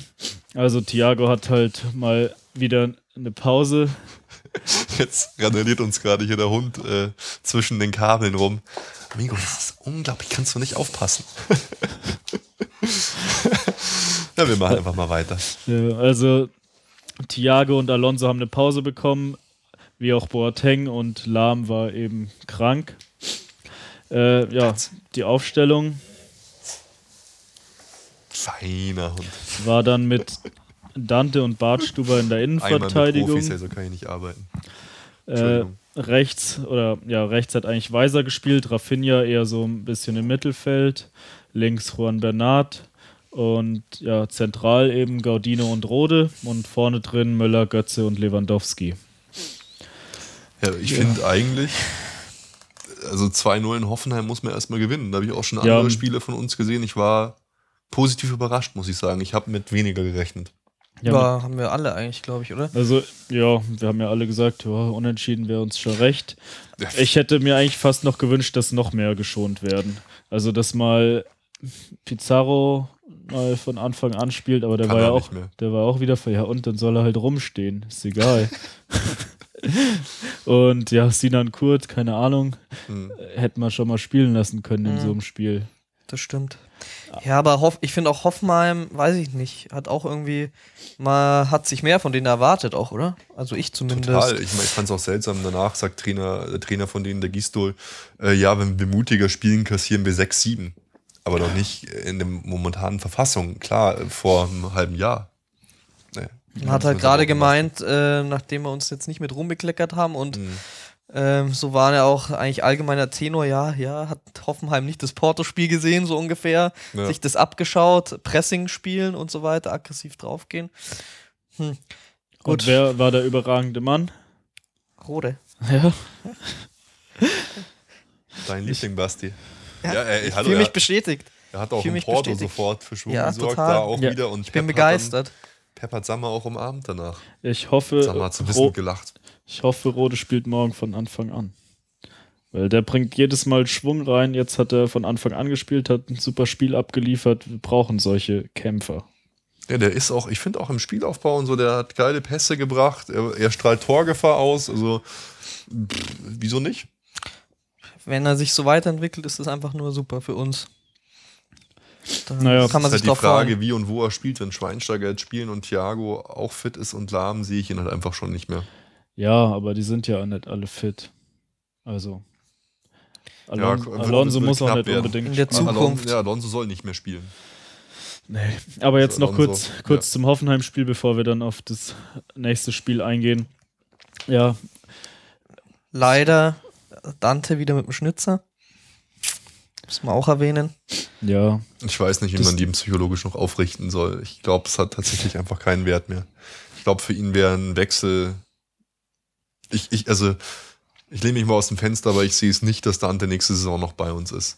Ich würde ihm tatsächlich einen Wechsel in die Heimat oder irgendwo ins Ausland äh, ans Herz legen, dass er nochmal neu anfangen kann. Ja, Jan, Er, er hat sich selber so schwer gemacht mit dem ganzen Gelaber auch danach, dass, äh, dass er so demontiert worden ist und dass er der Presse Vorwürfe gemacht hat, etc. etc. Und wenn man halt dann solche Leistungen abliefert, das ist einfach nicht unser Niveau. Tut mir leid. Ja. Ich finde ihn als Typ sympathisch und alles. Er hat auch gute Spiele gemacht, Genau, aber er das war eine Anfangszeit.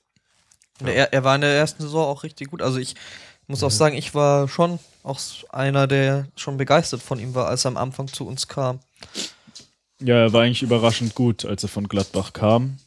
Und ja, jetzt hat er leider stark abgebaut und ja, ich sehe ihn auch nicht mehr in der nächsten Saison bei Bayern. Ich sehe es echt Es fast. ist auch besser für ihn, ja, ich glaube, wenn er irgendwo hingeht, wo er nicht so unter Druck steht. ich glaube, man muss ihn fast vor sich selbst schützen. So. Ja, ich Ja. denke mal, es war jetzt nur nicht die Möglichkeit da ne, mit unseren ganzen Verletzten. Das, Ja, Ja, klar. Sonst wäre es wahrscheinlich schon längst passiert.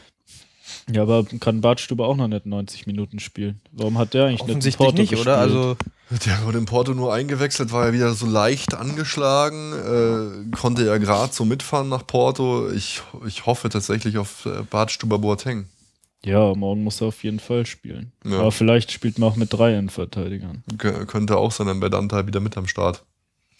Benatia wird noch brauchen, ein paar Ja. Wochen, zwei, drei. Schauen wir mal. Ja, aber vielleicht so mit drei Innenverteidigern und Boateng so ein bisschen offensiver und dann Mhm. muss Alonso auch nicht spielen. Herr London, bitte, bitte einfach nicht. Es Aber ehrlich gesagt, er hat es jetzt klar in Porto schon nicht schlecht gemacht, Boateng offensiv, aber ich will ihn ehrlich gesagt lieber hinten drin haben, dass er uns da absichert. ist wie Also, Boateng offensiv. naja, weil der Felix jetzt auch gemeint hat, dass er halt ein bisschen offensiver eingesetzt wurde und so. er wurde ja auch in Porto dann Ja. halt ein bisschen äh, nach Ey, das, vorne gezogen. Das hat mich immer an den hilflosen Scheiß mit Daniel van Beuten erinnert. Also das brauche ich ehrlich gesagt nicht. Klar, er hat das Tor vorbereitet und er hat dann so einen gewissen Drive nach vorne, aber da habe ich Er ihn lieber hinten drin. Er hat halt im Vergleich zum restlichen Spiel so äh, wie Rode auch. Man hat gemerkt nach der Umstellung irgendwie, klar, es war jetzt auch nicht plötzlich super, aber irgendwie hatte man den Eindruck, jetzt versuchen es wenigstens, versucht es wenigstens jemand. Aber wie gesagt, also Boateng brauchen wir so dringend jetzt, dass der hinten einfach da Ja. der Fels in der Brandung ist sozusagen. Ja, aber zurück zum Hoffenheim-Spiel. Ich fand, das war äh, für den Umstand vollkommen in Ordnung. Überraschend das, gut. Ja, das 2 zu 0 war natürlich mega glücklich noch, aber man hatte vorher auch spielerisch einiges gezeigt, fand ich. Gegen Hoffenheim auch Leute wie Weiser und so haben wieder ein okayes Spiel gemacht, sage ich mal. Ich fand das einfach alles. Ja, oder es war schon auch gut. Ja, er es hat war- es ordentliche war- Flanken ja, es war gebracht, hat sich okay. durchgesetzt. Auch Es Gordino war, hat es gut war auf jeden gespielt. Fall weitaus besser, als wenn Rafinha immer allein auf dieser Seite ist. Was wirklich so ein Nervfaktor ist, jedes Mal diese Flanken ins Niemandsland. Da war, war Weiser, hat mir schon besser gefallen da vorne auf der rechten Seite. Ja, ja, Lewandowski hat wieder ein paar Chancen versiebt. Das Hat ist so ein, sich- so ein Auf und Ab. Der hat, also das war doch auch diese eine äh, Weiser-Flanke, wo er völlig frei zum Ja. Kopfball kommt am Elfmeterpunkt und den drüber macht. Also so ein Ding muss einfach drin sein. Hm. Und ja gut, der Lattenschuss, der war abgefälscht, aber ansonsten hat er auch ab und zu mal wieder die Bälle vertändelt, so im Strafraum. Wobei der eine, der, meinst du den, diese Bogenlampe auf die Latte, der war natürlich schon geil gemacht. ja, und halt war halt viel. abgefälscht, deswegen, sonst wäre er vielleicht reingegangen. Ah, okay, das habe ich gar nicht so gesehen. Ja, aber es gab da noch Ecke. Ah, okay, stimmt. Ja, dieses Ballhalten wieder hatte man auch Götzatz auch mal in einer Situation so ab, gell?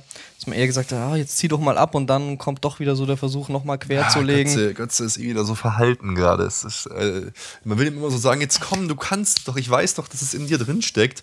Aber dann wieder im Porto auch einfach vollkommen Er untergetaucht. muss einfach mal zeigen, dass er besser ist als Messi. Ja, Ja, der Pep muss es ihm, glaube ich, nur mal zuflüstern. Ich weiß auch nicht. Ja, es ich, ich weiß es nicht. Ich meine, er war morgen, Peps packt, Wunschspieler. morgen pa packt der Pep irgendwas aus. Was, Weil- seine Eier wie Fangal oder was? Nein, irgend so einen mega geilen Freistoßtrick wie bei Barcelona oder so. Äh, okay, den, den sie die ganze ein- Saison getrainiert haben, nur für ein Spiel. Ja. Sowas muss einfach morgen ausgepackt werden.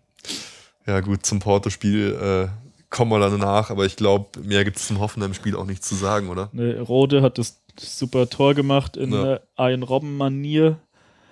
Ähm, ja, war gut von Lewandowski vorbereitet. Robben hat's äh, Rode hat es gut gemacht. Gut, zum 2-0 hast du ja schon gesagt, das war halt ein Glücksding. Mhm. Ja, wir haben mit einige Spieler schonen können und haben überraschend gut gegen Hoffenheim gespielt. Jo. Abhaken, Abhaken. Mund abwischen, Wolfsburg nur unentschieden. Nächste Woche können wir Meister werden. That's it. Okay, Ja. der FC Hollywood ist zurück. Ich würde sagen, wir kommen äh, zum nächsten Thema.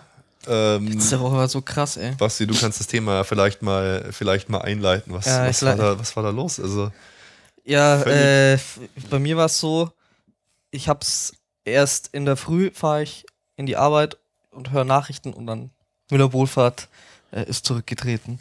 Ich, hä, was gibt's doch nicht? Ruben sofort SMS geschrieben, was ist da los? Ah, ja. Verrückt. Und dann, ja, genau, da fange ich an, weil ich ja die, die Position vertretende oder vertreten habe, die ja dann widerlegt wird. Und zwar habe ich mir so in erst, meine ersten Gedanken waren eigentlich, gut, Pep und Müller-Wohlfahrt ähm, haben ja schon mal sozusagen Differenzen gehabt und Mhm. gab es schon Streit. Dann war ja auch damals diese Sache mit Thiago, Mhm. der dann in Spanien behandelt wurde, wo man ja auch gesagt hat, ja, das war eigentlich wahrscheinlich nicht so gut, äh, was dort gemacht wurde. Das Außenstehender kann man es nicht so sagen. Und da habe ich mir gedacht, ja, oh, wenn du jetzt wieder irgendwie so, weiß ich nicht, ähm, in einer hitzigen Diskussion oder was weiß ich, der Pep halt da die Verantwortung sozusagen auf Mhm. Müller Wohlfahrt schiebt, so nach dem Motto, ja, er behandelt schlecht oder ja, wieso, wieso, ich hab's doch gesagt, beim Training muss immer ein Arzt da sein, so nach dem Motto. Nee, aber mein erster Gedanke war eigentlich, der Pep ist ein, sicher so der, einer der besten oder der beste Trainer und ein Fußballexperte, äh, was diese Thematik angeht. Aber er ist kein Arzt. Wieso redet halt ein Trainer praktisch einen Arzt rein in sein Handwerk? Der Arzt redet ja auch nicht einem Trainer sozusagen rein in sein Handwerk. Er ist der Experte. Aber der Ruben hat herausgefunden, Ja, da, dazu kommen wir dann gleich noch zur, zur, zur Recherche, äh, würde ich, würd ich sagen. Ja, um das, wie das Ganze entstanden ist, ist ja auch alles noch irgendwie so ein bisschen äh, nebulös. Es war wohl so, dass sich äh, Rummenigge nach dem Porto-Spiel in der Kabine lautstark aufgeregt hat, warum Ribéry zum Beispiel nicht fit ist. Es war ja so, bei Ribéry hieß es ein paar Tage Pause, jetzt fehlt er auf einmal schon sechs Wochen. Und dann schmeißt äh, Müller Wohlfahrt hin, weil er das Gefühl hat, dass ihm die sportliche Führung die alleinige Verantwortlichkeit äh, für diese Niederlage zuschiebt. Und ich weiß nicht, wie es euch geht, aber ich dachte mir eigentlich nur,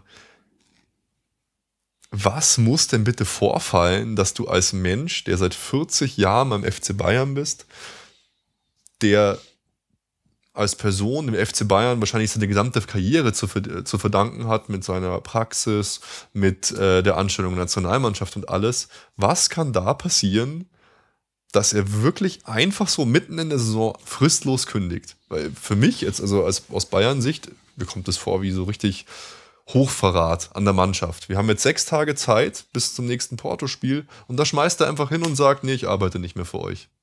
Ich meine, äh, kann es eigentlich noch, noch viel krasser, viel krasser sein. Mich hat einfach total gewundert. Man kann ja sagen, ich habe keinen Bock nicht mehr mit, mehr mit euch zusammenzuarbeiten. Ich höre, ich höre nach dem Ende der Saison auf. Aber so eine Aktion zu bringen, so Unruhe reinzubringen, sowas zu bauen, mitten vor dem wahrscheinlich wichtigsten Spiel der Saison. Jetzt erstmal, wenn wir weiterkommen, gibt es natürlich weitere wichtigste Spiele der Saison. Finde ich auch immer so geil. Das Spiel des Jahres. Okay, wenn wir dann im Finale sind, ist dann das langweiligste Spiel des Jahres oder was? Nee, aber das gibt's doch nicht. Ja, Das ist unprofessionell. die feine englische Wahnsinn. Art war es nicht, aber ich habe mir eigentlich nicht gedacht, äh, warum tritt er jetzt zurück, sondern wie konnte es dazu kommen? Ja. Eigentlich habe ich im ersten Moment gedacht, Pep hätte ihn so zur Sau gemacht, dass er echt keinen Bock mehr hat. Ja, Aber und vor allem eben, man hat ja auch schon, es gab ja schon vorher, also es Ja, ist ja nicht eben. so, dass das jetzt neu ist oder so. Und dann, hab, dann hat man eben gehört, dass es halt scheinbar Rummenigge war, der ihn so zur Sau gemacht hat. Mhm. Und dann habe ich mir gedacht, es kann nicht, also ich glaube trotzdem, dass es mit Pep zusammenhängt, weil es kann ja das bei 40 Jahre lang immer gut gegangen sein, außer bei Klinsmann. Äh, und dann auf einmal klappt es nicht mehr. Die Clubführung stand eigentlich immer hinter Wohl Müller Wohlfahrt. Und jetzt ist Pep wichtiger als der Verein. Das glaube ich nämlich. Der Rummenigge, der nervt mich langsam. Der hofiert den Pep so. Das der stimmt. findet alles mega geil, was der Pep macht. Der denkt überhaupt nicht mehr nach, sondern alles, was der Pep macht, ist mega gut und alles andere ist mega scheiße. Er sagt ja auch in der Bankettrede, ich möchte der großartigen Mannschaft und dem besten Trainer der Welt keinen Vorwurf ja, machen. es nervt langsam. Ja, das ist ein Das- Schmarrn auf jeden Fall. Ja, glaubt Der- ihr, er, er ist ich- einfach nur ich so, weil er, weil er die Hoffnung noch irgendwie nicht aufgegeben hat, dass er bei uns ja, verlängert? er glaubt, wenn er einmal was Negatives sagt, dass der Pep sofort keinen Bock mehr hat und aufhört. Und deswegen. Pep hat eh keinen Bock mehr und hört auf. Ja, klar, aber das glaubt er. Er hofft, dass er ihm so viel Honig ums Maul schmieren kann, dass der Pep nochmal verlängert, aber es weiß jeder, dass das nicht machen wird. Oh, jetzt Felix. Und das nervt echt. Jawohl. Also, Ja. es ist mir jetzt schon länger, längere Zeit aufgefallen und ich glaube auch nur, dass er den Müller-Wohlfahrt jetzt, wenn es wirklich so war, dass er ihn nur so zur Sau gemacht hat, nur um ein Pep zu zeigen, hier, ich stehe hinter dir, bleib bitte. Hm. Ich mache alles für dich. Ich fand die Pep-Forderung, dass man immer einen Arzt am Training haben soll, super legitim. Dass es nicht Müller, Müller Wohlfahrt sein soll, hat mir auch eingeleuchtet. Äh, Und dann fand ich die Lösung eigentlich mit seinem Sohn recht gut. Deswegen kam das jetzt für mich irgendwie. ja, wurscht, irgendein. Sportmediziner. Aber Ja. ich finde schon auch schwierig so, also so geht es mir zumindest. Man hat halt auch keinen Einblick, wie es wirklich abgelaufen ist, so wie, wie du jetzt gemeint hast, Absolut Ruben. Also Gar nicht. ja.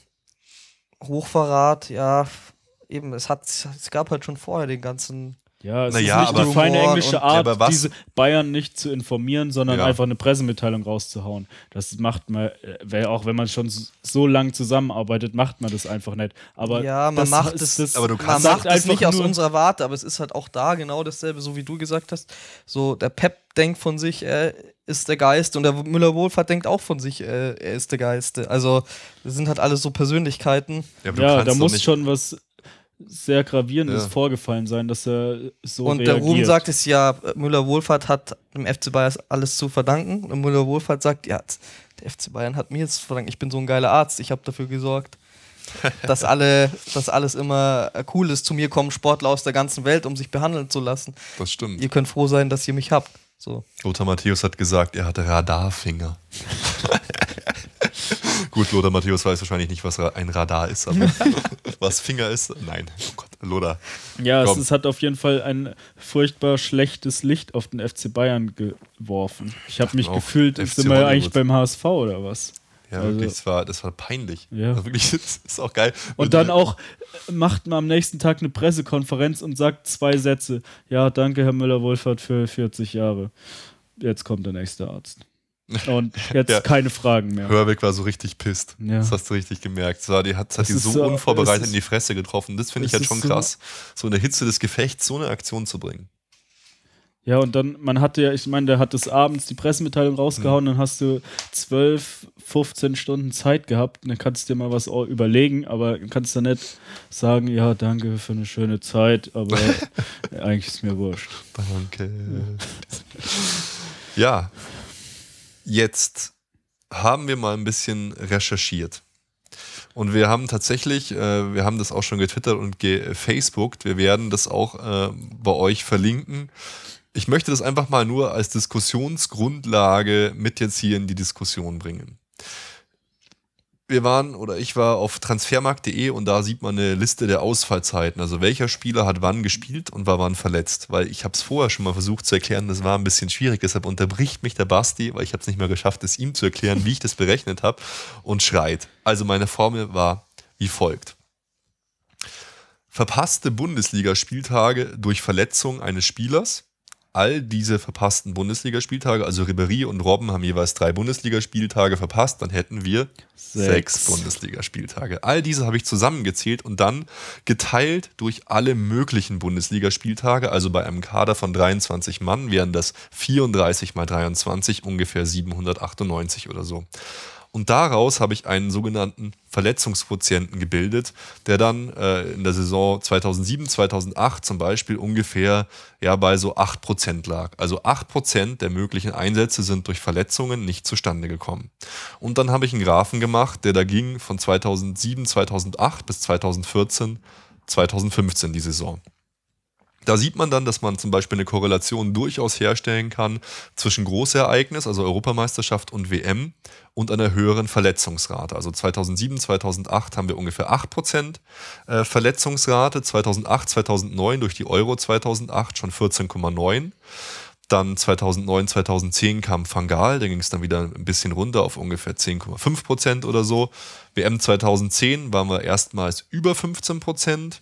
Unter Jupp Heynckes 2011, 2012 waren wir dann wieder knapp unter die 10 Prozent. Dann kam die Euro 2012, da waren wir dann schon bei ungefähr ja, so 17 Prozent. Und jetzt wird es interessant, es kommt Pep Guardiola.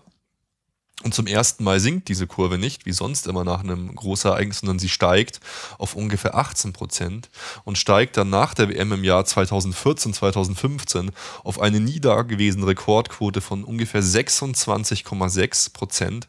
Das heißt, ungefähr ein Viertel aller möglichen Spiel, Spieltage, die bestritten hätten werden können durch Spieler des FC Bayern, sind ausgefallen. Das ist eine Zahl, die ist geradezu unfassbar, muss man sagen man denkt sich jetzt erstmal so, hm, ja, ist jetzt, jetzt ist so krass, 26 Prozent, ist das so wahnsinnig viel. Bedenkt, wir haben angefangen bei weit unter 10 Prozent und jetzt der Vergleich zu anderen Top-Mannschaften zeigt es noch viel eklatanter. Ich habe eine Grafik gemacht aus den letzten drei Jahren, 2012, äh, 2013 Saison bis 2014, 2015 und verglichen mit Real Madrid, FC Barcelona, Juventus Turin und Chelsea London. Während wir bei 16% starten und bei 26% Ausfällen landen, kommt nur nur, kommen nur zwei Vereine in dieser Zeit überhaupt über die 10%-Marke. Also ich mache es mal beispielhaft an Real Madrid. Äh, die starten bei unter 5% und enden dann so bei 10% an Verletzten. Das heißt, man sieht zwei Sachen ganz deutlich. Erstens, oder drei Sachen. Erstens, große Ereignisse führen tatsächlich zu mehr Verletzten. Zweitens, Pep Guardiola hat in welcher Form auch immer, können wir dann diskutieren, sei es Trainingsart, Spielweise, zu mehr Verletzten geführt. Und im Vergleich zu den anderen Top-Mannschaften, in dem Fall Chelsea London, Juventus Turin, Barcelona, Real Madrid, haben wir durchgehend ein mehr als doppelt so hohes Verletzungspech in Anführungsstrichen. Sogar, ich habe jetzt mal geschaut, in den letzten fünf Jahren gab es unter allen Top 30 Mannschaften der Champions League keine Mannschaft, die jemals nur annähernd so viel Verletzte hatte wie wir. In der Gesamtliste sind wir insgesamt dann auf Platz 3. Also diesen Verletztenwert, den wir jetzt haben, von über 26 Prozent, gab es in den letzten fünf Jahren bei keiner an, an anderen Mannschaft in der Form überhaupt. Und dann muss ich sagen, wer sagt denn überhaupt noch, als jetzt mal Avocados Diaboli, äh, kleine kritische Diskussion, es kann an vielen Dingen liegen, aber wer sagt mir überhaupt, dass Dr. Müller-Wohlfahrt überhaupt ein wirklich guter Arzt war? Vielleicht hat er da auch eine durchaus Mitschuld, vielleicht war das jetzt in irgendeiner Form gewollt oder provoziert, ähm, weil, also von irgendwoher muss das kommen. So eklatante Unterschiede, dass die, dass äh, hier, äh, ich, ich meine, das ist ja der äh, Wahnsinn. Wen haben wir da ganz unten? Chelsea London zum Beispiel, 2,5% Verletzte. Und wir 26%. Barcelona 6% Verletzte. Das sind Unterschiede einfach wie Tag und Nacht. Wären sie jetzt einmalig aufgetreten, würde ich sagen, kann passieren. Da sie aber über längere Zeit auftreten, über viele Jahre, finde ich es zumindest komisch. Und da fallen mir halt dann so Geschichten ein wie WM Robben, als es, als ich, äh, als es hieß, der holländische Mannschaftsarzt macht alles falsch, oder Thiago, als es hieß, die Spanier machen alles falsch. Jetzt habe ich so viel gelabert. Äh, geht mal ein bisschen drauf ein, weil ich finde es auf jeden Fall bemerkenswert und zumindest sehr komisch und außergewöhnlich. Ich wurde jetzt irgendwie hier überrascht, auch so wie unsere Zuhörer jetzt. Wahrscheinlich die meisten mit diesen Zahlen. Hatte meinen Standpunkt ja äh, schon erläutert vorher, dass ich jetzt doch so, ja, wie es halt auch in den Medien eigentlich oft mhm. präsentiert wird, eben Müller-Wohlfahrt als so eine Koryphäe. Wie gesagt, man hört dann, ja, aus den USA kommen irgendwelche Spitzensportler, um sich von ihnen hier behandeln zu lassen. Da hätte ich jetzt nie an sowas gedacht. Und die Zahlen, ja, da kann man jetzt, ne, kommt man natürlich nicht umher. Das ist schon seltsam. Ich habe dann noch vielleicht an sowas gedacht, ja, wie ist es denn, was mir zum Beispiel jetzt in den Kopf gekommen ist, Robben bei Real Madrid, war der mhm. doch auch so viel verletzt. Bei uns war jetzt eigentlich das erste Mal so, oder in eine Periode in seiner Spielerkarriere lange Zeit überhaupt nicht mehr verletzt, obwohl er mhm. davor immer sehr verletzungsanfällig war. Ähm, anderer Punkt noch, jetzt hatten wir halt auch vielleicht so die äh, Verletzungen, die wir hatten, die waren halt auch über lange Zeit, ne? So Kreuzbandriss ja. Martinez ist halt so eine Verletzung. Könnt, vielleicht hab, hatten andere Spieler auch so Verletzungen, waren kurz. Ich habe mal spaßeshalber äh, Thiago, Bartstuber und äh, Martinez rausgerechnet. Mhm ist trotzdem noch überproportional. Also da waren wir dann auf irgendwie 18 Prozent statt 26 Also wie gesagt, da, den, da fällt mir jetzt eigentlich auch Aber trotzdem, keine weißt, du, weißt du, vielleicht, äh, vielleicht Thiago, wie oft hat er sich wieder verletzt? Weißt du, wie oft mhm. wurde er quasi freigegeben und verletzt sich dann zweimal noch im Training? Also einmal spanische Nationalmannschaft, aber einmal auch bei uns. Die Fragen tauchen auf jeden Fall auf und ich finde gerade diese Grafik, die es da auf Transfermarkt.de äh, gibt, die die macht das Ganze ja nochmal total krass, also so bildlich ja, das wir auch äh, deutlich. Also da ja, dann erschrickt man schon ein bisschen. Wie ist es denn auch so in so in so Spitzenclubs, so wie bei Chelsea? Da weiß man halt auch, die haben halt auch sehr viele so Spielerwechsel. Ne? Passiert es da oft, dass dann so Spieler, sag ich mal, ja auch einfach wieder verkauft werden und deswegen vielleicht gar nicht dann da so auftreten? Doch, die tauchen in der Statistik ganz normal auf, aber ich habe, achso, du wolltest auch was sagen, ne? Ne, sag. Ja, die, ich habe mal geschaut, äh, die haben äh, tatsächlich einen wesentlich, wesentlichen, wesentlichen größeren sportmedizinischen Betreuerstab dort. Da haben teilweise, hat teilweise jeder Spieler einen eigenen Fitnesstrainer und sowas. Vom mhm. Verein. Hier machen das die Leute teilweise privat. Also irgendwoher muss es kommen, weil man, ich meine, erinnert euch an das Gelaber, ja, die deutsche, Mann, die deutsche Liga hat Vorteile, keine Winterpause. Äh, wir haben eine Winterpause in England, schaut euch die armen Engländer an, die haben voll die Nachteile, weil es da eine Winter, weil es da keine Winterpause gibt. Sieht überhaupt nicht so aus. Die Spieler scheinen wesentlich fitter und verletzungsunanfälliger zu sein. Äh, bei Mannschaften, die viele Verletzungen haben, war nur Arsenal noch einigermaßen mit oben dabei. Schalke war ja. zum Beispiel auch einer der allerschlimmsten Mannschaften. Ja, da gibt es natürlich verschiedene Gründe ja. für. Bei, also bei uns ist jetzt die angesprochenen Thiago, Bartstuber, Martinez, auch Schweinsteiger, der ja. dauernd verletzt ist. Das sind natürlich verletzungsanfällige Spieler erstmal. Ähm, Bartstuber, Martinez, Kreuzbandrisse, mal kannst du nichts machen. Mehr oder weniger. Naja, aber es ist ja. Dass bei Thiago, dass das immer wieder passiert ist, das ist natürlich, da muss schon irgendwas falsch gelaufen sein. Vielleicht trainieren wir auch falsch. Weißt du, vielleicht ist das. Kreuzbandrisse werden ja auch begünstigt, wenn bestimmte Teile der Muskulatur nicht so ausgebildet sind. Es, ist, es zeigt ja auch immerhin, dass auch unter Pep auf einmal die Verletzten nochmal zugenommen haben ist es ja, das Spiel, und er hat, neuen, er hat auch seinen eigenen Fitnesstrainer. Ja. Aber das Krasse ja. ist ja, so hätte ich auch am Anfang gedacht, da wenn du sagst, es ist jetzt schon über lange Jahre so, also auch bei anderen dass wir, Trainern. Dass wir über ja, ja, genau. sind, ist immer ja, so. Aber dass wir eben. jetzt das quasi nochmal verdoppelt haben, ja. ist halt außergewöhnlich. Aber das allein schon, dass man immer über Mittelmaß ist, ja, finde ich auch schon irgendwie krass. Dabei spielt natürlich auch dazu, dass wir schon eine recht alte Mannschaft haben. Oder die halt auch in den letzten Jahren halt wir haben sie eigentlich den Kern immer zusammengehalten mhm. und ähm, sie ist eigentlich gealtert die letzten Jahre. Ja, ich meine, Pizarro, klar ist er die Hälfte der Saison verletzt, der ist 36. Schweini äh, ist einfach, ja, warum war er jetzt schon wieder verletzt? Weil er sich bei der WM so reingehauen hat. Wir waren im Finale, haben mhm. da so gekämpfen müssen war wir bezahlen natürlich einen Preis auch für die WM jetzt. Das war ja, auch noch ein Punkt gewesen. Klar. Ja, aber andere Mannschaften haben ja auch Nationalspieler, die bei der WM sind und bis ins Halbfinale oder ins Finale kommen. Und dann ist es ja so, eben wiederum gesagt hat, es ist ja nichts Neues. Und wenn du überlegst, diese Mannschaft, die jetzt gealtert ist, die hat aber so auch schon vor fünf Jahren, sagen wir mal, man so zu Fangal-Zeiten zurückgeht, der hat so viele neue junge ins Team geholt und auch da waren wir dann über diesem Schnitt. Also ich fand es auch so komisch, dass ich bei keinem der anderen Vereine die Steigerung zu Großereignissen abbilden konnte, nur bei uns. Und bei uns halt äh, wie äh, eigentlich quasi wie mit einem Lineal gezogen.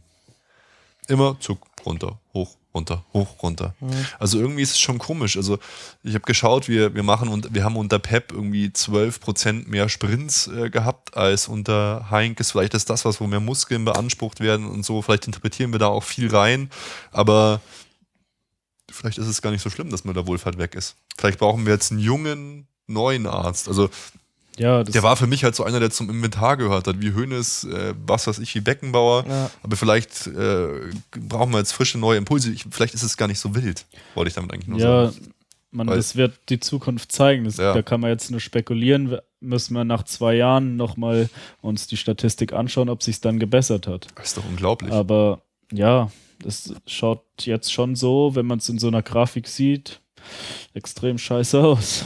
Also ich finde halt irgendwie vom Gefühl her steht es für mich so, 5 vor 12 ist jetzt übertrieben, aber es ist auf jeden Fall jetzt so weit, dass wir in diesem Sommer unglaublich investieren müssen und ganz viele neue junge Spieler holen müssen, die vielleicht nicht sofort Schweinsteiger, Lahm, Robben, Ribery etc. verdrängen, aber zumindest sofort in den Kampf gehen und ihnen die Stammplätze streitig machen. Ja. Weil jetzt, weil sonst wird es wirklich zu spät. Ich glaube, da haben wir auch einfach dann keine Chance. Ja, das, das kann man auch nicht dann alle.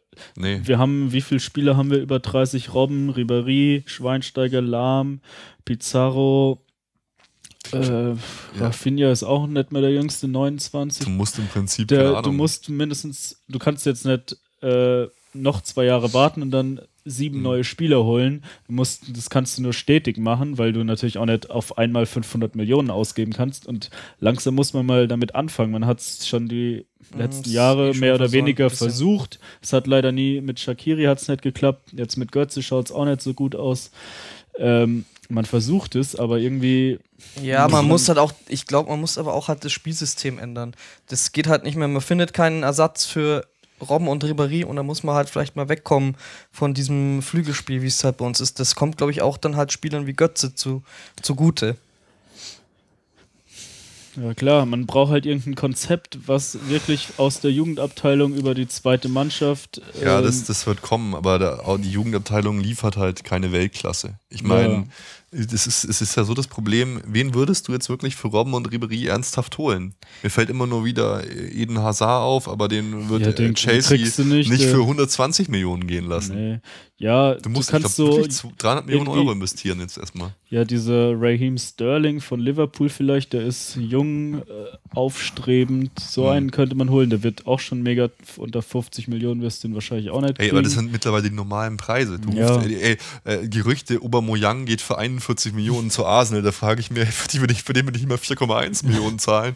Der kann nichts anderes außer schnell rennen. Aber das sind einfach die Preise, die mittlerweile aufgerufen ja, werden. das ist jetzt normal. Wir werden die 70, 80 Millionen zahlen müssen für gute Spieler. Und wenn ich mir halt dann anschaue, äh, Barcelona wird jetzt gerade wieder immer stärker. Und wen haben die geholt? Einfach jedes Jahr einen absoluten Brecher. Neymar geholt, Suarez So, geholt. Rakitic.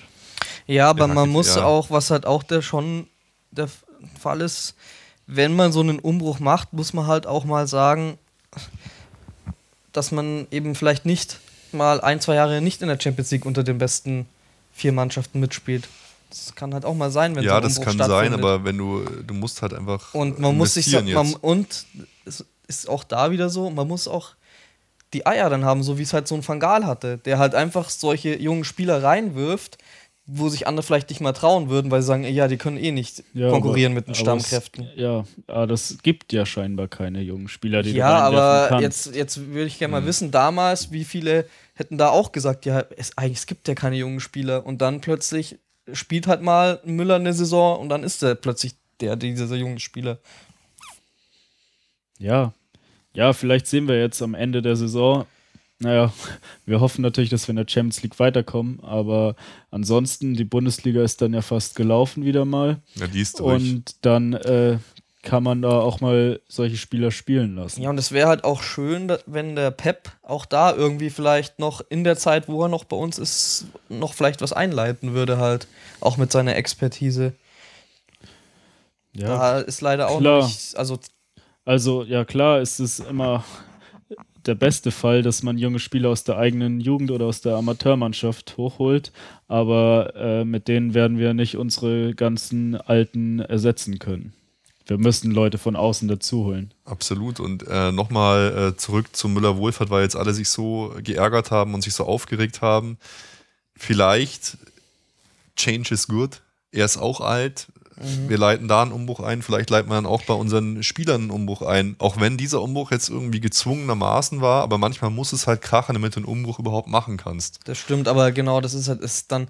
Man denkt dann so, ah ja, schade, so wie du es jetzt gesagt hast, so ein Mann, der schon immer so zum FC Mhm. Ja. Bayern gehört hat, seit man ihn verfolgt, dass es halt so zu Ende geht dann. Aber irgend, äh, früher hat man halt auch gesagt, oh, da kommt Uli Hoeneß, äh, der hat ja vorher überhaupt nichts gekonnt, der war- ist jetzt gerade Sportinvalid und keiner hat ihm was zugetraut und was ist daraus geworden? Manchmal Mhm. Nee, musst du riskieren und Auf jeden zutrauen. Fall. Manchmal ist es auch so, wie du sagst, manchmal hilft nur dann so ein Paukenschlag sozusagen.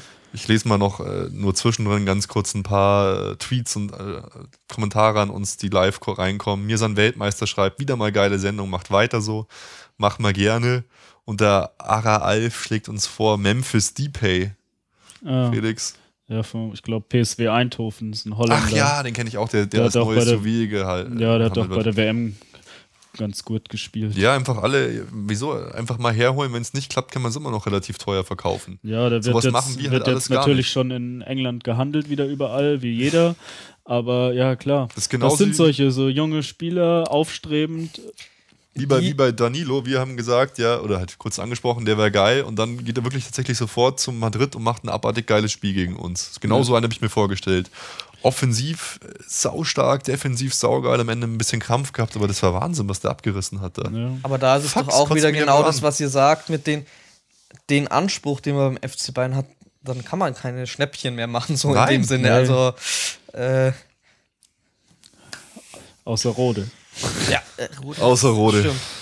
Burschen. Sammer muss nochmal nachlegen. Wir haben jetzt schon über die 90 Minuten äh, weit auf der Uhr und ich, ich würde sagen, ähm, morgen gilt. Morgen ist das 100. Spiel äh, von Pep. Als er bei Barcelona äh, war, in den ersten 100 Spielen, hat er 71 Siege, 19 Unentschieden und 10 Niederlagen.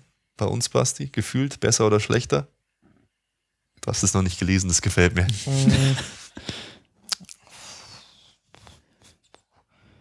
Bei uns.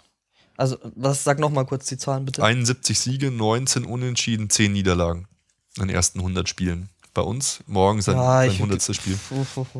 Bei uns, ich denke, er ist besser bei uns. Ja, 78 Siege, 10 Unentschieden, 11 Niederlagen. Also weitaus weniger Unentschieden. Ja, morgen Rückspiel gegen Porto, Hypothek, 3 zu 1 ein Hinspiel gewonnen, äh, verloren in Porto. Es wird geil, Burschen. Schaut's aus. Ich überlasse euch erstmal das Wort. Ja, es wird spannend. Bei Porto sind ja geil. beide Außenverteidiger gelb gesperrt. Alexandro und Danilo. Ähm, das ist krass. Danilo das, ist krass. Ja, die sind beide super. Aber da auch unsere Außenstürmer fehlen, wird es, glaube ich, nicht so viel ausmachen.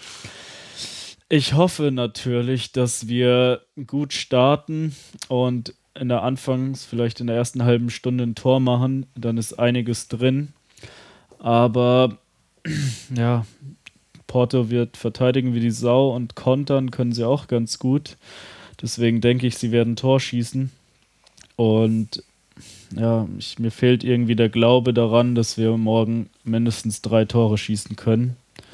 Ja, Jackson Martinez ist halt wirklich eine Gefahr, wenn der fit ist. Das ja. ist genau so ein Typ, der auch mal alleine sich gegen alle durchtanzt. Ja, und auch dieser, äh, dieser, wie heißt der? Charisma. Nee, der, an, der Algerier. Noch ein guter. Ja, Brahimi. Ja. Ach ja, genau. Ja, das ist auch so ein. Ja, die sind gefährlich. Ähm, ja, ähm, mir fehlt der Glaube. Ich glaube, wir gewinnen 2-1, aber scheiden leider aus. Also erstmal muss ich sagen, nee, Basti, du machst, du darfst, du darfst, du darfst. Ähm, du hast das letzte Mal alles so geil äh, vorher analysiert schon in der Auswärtsfolge. Es, es kribbelt natürlich ähm, nach, nach dem äh, Hinspiel, aber ich habe Porto auch nicht stark gesehen, muss ich sagen. Also Porto hat 3-1 gewonnen, weil wir einfach solche Böcke geschossen haben. Ich hoffe, wir haben unsere Böcke jetzt geschossen. Und die. ausgeschossen. Ausgeschossen, genau, weil so, solche Fehler, so wie, wie Boateng oder sowas, die passieren denen nicht oft. Mhm. Und ähm, Pep hat nochmal die Möglichkeit, auch Lernen zu ziehen. Da hoffe ich halt auch, dass die Mannschaft von Anfang an vielleicht noch ein bisschen anders aufgestellt wird als im Hinspiel. Stichwort Alonso ist hier schon gefallen. Und dann ähm, denke ich, dass wir das noch reißen können und ich tippe, dass wir 2 zu 0 gewinnen. Das ist ja sehr geil. Also erstmal, erstmal muss ich sagen, es ist fast ein bisschen hart zu sagen, aber ich muss, ich muss sagen, ich finde es überhaupt nicht schlimm, dass wir da 3-1 verloren haben. Niederlagen gehören einfach zum Fußball dazu. Nur durch Niederlagen kann das klassische griechische Drama der Heldensage geschrieben werden, dass wir dann richtig, richtig Spaß haben. Und ähm, ich finde es geil. Das ist jetzt eine Herausforderung, wenn wir es jetzt schaffen. Ich habe vorher erwartet, wir hauen Porto locker weg. Und das wird die erste Herausforderung, kommt im Halbfinale. Jetzt kam es ganz anders. So ist der Fußball und jetzt haben wir wirklich was zu machen. Und jetzt ist bei mir die Begeisterung und das Kribbeln und die Aufregung wieder da. Obwohl im Spiel gegen Porto war es auch schon so. Ich finde es ja immer so geil. Ich zum Beispiel, ich bin so aufgeregt während so einem Spiel, ich kann fast gar nicht mich aufs Spiel konzentrieren und anfeuern gleichzeitig. Ich bin eigentlich der schlechte, schlechte Südkurvengegner. Ich stehe dann meistens halt immer so ein bisschen so kurz mit und dann muss ich wieder irgendwie so schauen, so, oh Gott, während alle anderen um mich herum nur am Anfeuern sind. Aber ich, ich finde es geil. Ich, ich finde es geil, weil dieses ständige Siegen, da hat man sich so lange gewöhnt, das ist halt auch so ein hoher Anspruch, den wir schon haben. Wir beschweren uns ja fast schon, wenn wir nur Meister werden. Auch mit Pep Guardiola. Hey, es gab Zeiten, da haben wir, haben wir uns gewünscht, dass wir Meister noch werden. Da war Dortmund an uns vorbei. Da haben wir irgendwo verkackt und haben total scheiße gespielt. Jetzt spielen wir geil. Und die Champions League, auch ein Halbfinaleinzug, ist einfach eine ganz andere Sache. Und wenn wir das jetzt noch schaffen, dann ist es richtig geil. Und wir haben immer noch 90 Minuten zu spielen. Ich glaube, wir schaffen das. Ich bin irgendwie total guter Dinge. Ich bin total entspannt. Ich bin total heiß drauf. Ich glaube, wir schaffen das zu 100 Prozent, obwohl ich die realistische Chance bei so 20 Prozent sehe. Aber irgendwie, irgendwie habe ich es im Gefühl, dass das geil wird. Dass das so richtig so mit Ausflippen äh, vom, vom Fernseher, mit, mit völlig, äh, völlig jubeln. Es wird einfach geil. Die Arena muss brennen. Vielleicht kommt vom Club Nummer 12 eine Choreo, ich weiß es nicht. Ich habe heute ähm, schon ein neues geiles Video von der FCB Bianca, die Freundin von dem Martin, die auch dabei ja. war. Die schneidet mittlerweile beim FC Bayern die Videos gesehen. Wir werden das verlinken. Super geil. Der Martin, den wir interviewt haben, der hat auch nochmal eine Brandrede geschrieben. Das, der ist ja auch mal da so, so ganz ähm, ähm, optimal dabei und er sagt dann, lasst uns gemeinsam diese großartige Mannschaft bis zur letzten Minute nach vorne peitschen. Sie hat es sich verdient. Niemals aufgeben, immer weiter, pack mal's. Und so sehe ich es halt irgendwie, so sehe ich es halt irgendwie auch. Äh, er hat ja gesagt im Interview, genau 4-0 und hat gesagt, aus den, aus den Niederlagen haben wir beim FC Bayern immer noch die größte Kraft geschöpft. Es war jetzt äh, keine so epochale Niederlage wie das Champions League-Finale, aber trotzdem glaube ich irgendwie, wir gestalten es positiv. Und ich glaube irgendwie, wenn es einer kann, ist es der Pep. Und wenn einer den Ehrgeiz hat, da was zu machen, ist es der Pep. Wobei man halt auch sagen muss, du kannst als Trainer die geilste Taktik der Welt haben. Wenn der Dante hergeht und dir einen Ball einfach als Gegner in die Füße spielt, dann ist deine Taktik im Arsch. Dann kannst du nichts machen, dann hast du auch von außen keinen Einfluss mehr. Aber wir gewinnen das. Wir, wie hoch denn? Wie hoch denn? Das ist, das ist wirklich eine schwierige Frage. Also 4-0 finde ich tatsächlich ein bisschen krass, aber ich, ich sehe schon auch so ein 3-0 sehe ich locker kommen.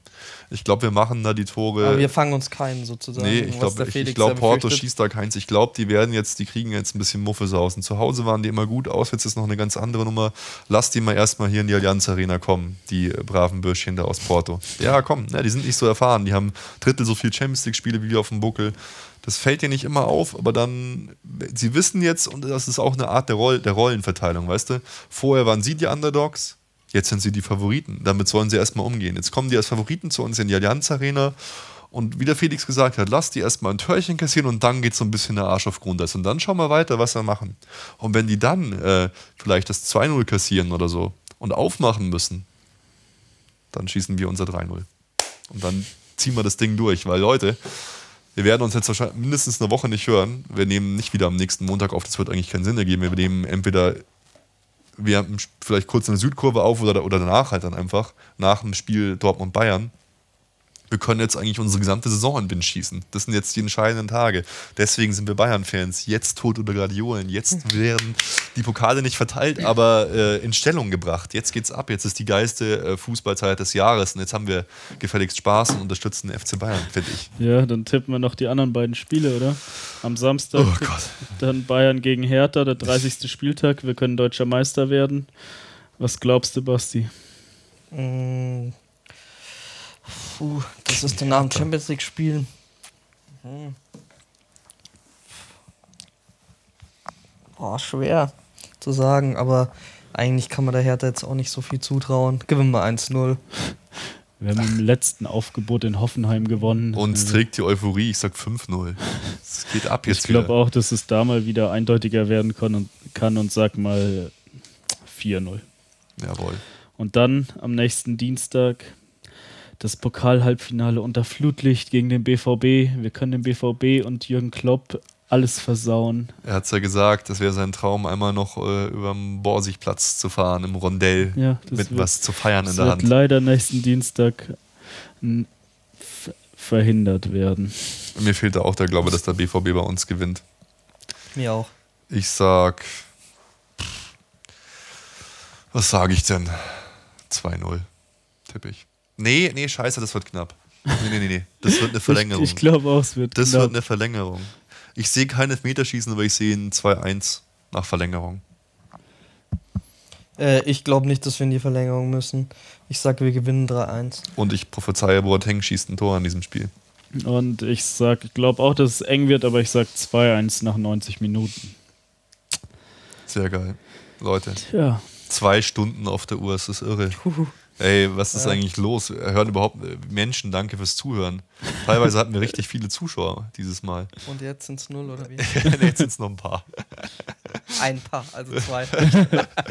Nein, paar klein geschrieben, mehrere Paare. Live-Zuschauer, also liebe Grüße an alle, die so lange durchgehalten äh. haben. Leute, war eine mega geile Sendung, hat mir wahnsinnig viel Freude gemacht. Und bevor der Sekundenzeiger die zwei Stunden voll macht, verabschiede ich mich diesmal. Der Esel nennt sich immer zuallererst. Ich sage Ciao, Servus. Vielen Dank fürs Reinhören. Macht mal ein bisschen Lärm für uns. Verbreitet uns mal an all eure Freunde. Weist mal die Kollegen, die Freunde, die Fußballkameraden aus dem Club auf unserem Podcast hin. Soll man mehr Leute hören und mehr Leute noch Spaß haben. Ciao, Servus und wir sehen uns in einer Woche als Champions League Halbfinalist und Pokalfinalist. Auch Und fit. Meister. Was geht eigentlich ab? Das ist der Wahnsinn. Wie geil. Oh Gott, ich sehe schon die nächste Sendung vor mir. So blenden wir das so ein und dann so. Oh, oh, oh. Nein, Ciao. die Hoffnung stirbt Genau. zuletzt. Weiter, immer weiter. So. Auch der Basti sagt Servus. Ich auch. Ciao, macht's gut. Ciao, Servus und gute Nacht. Alle Informationen rund um unseren Podcast findet ihr unter www.erfolgsfans.com. Erfolgsfans, der FC Bayern München Podcast. Von Bayern Fans für Bayern Fans.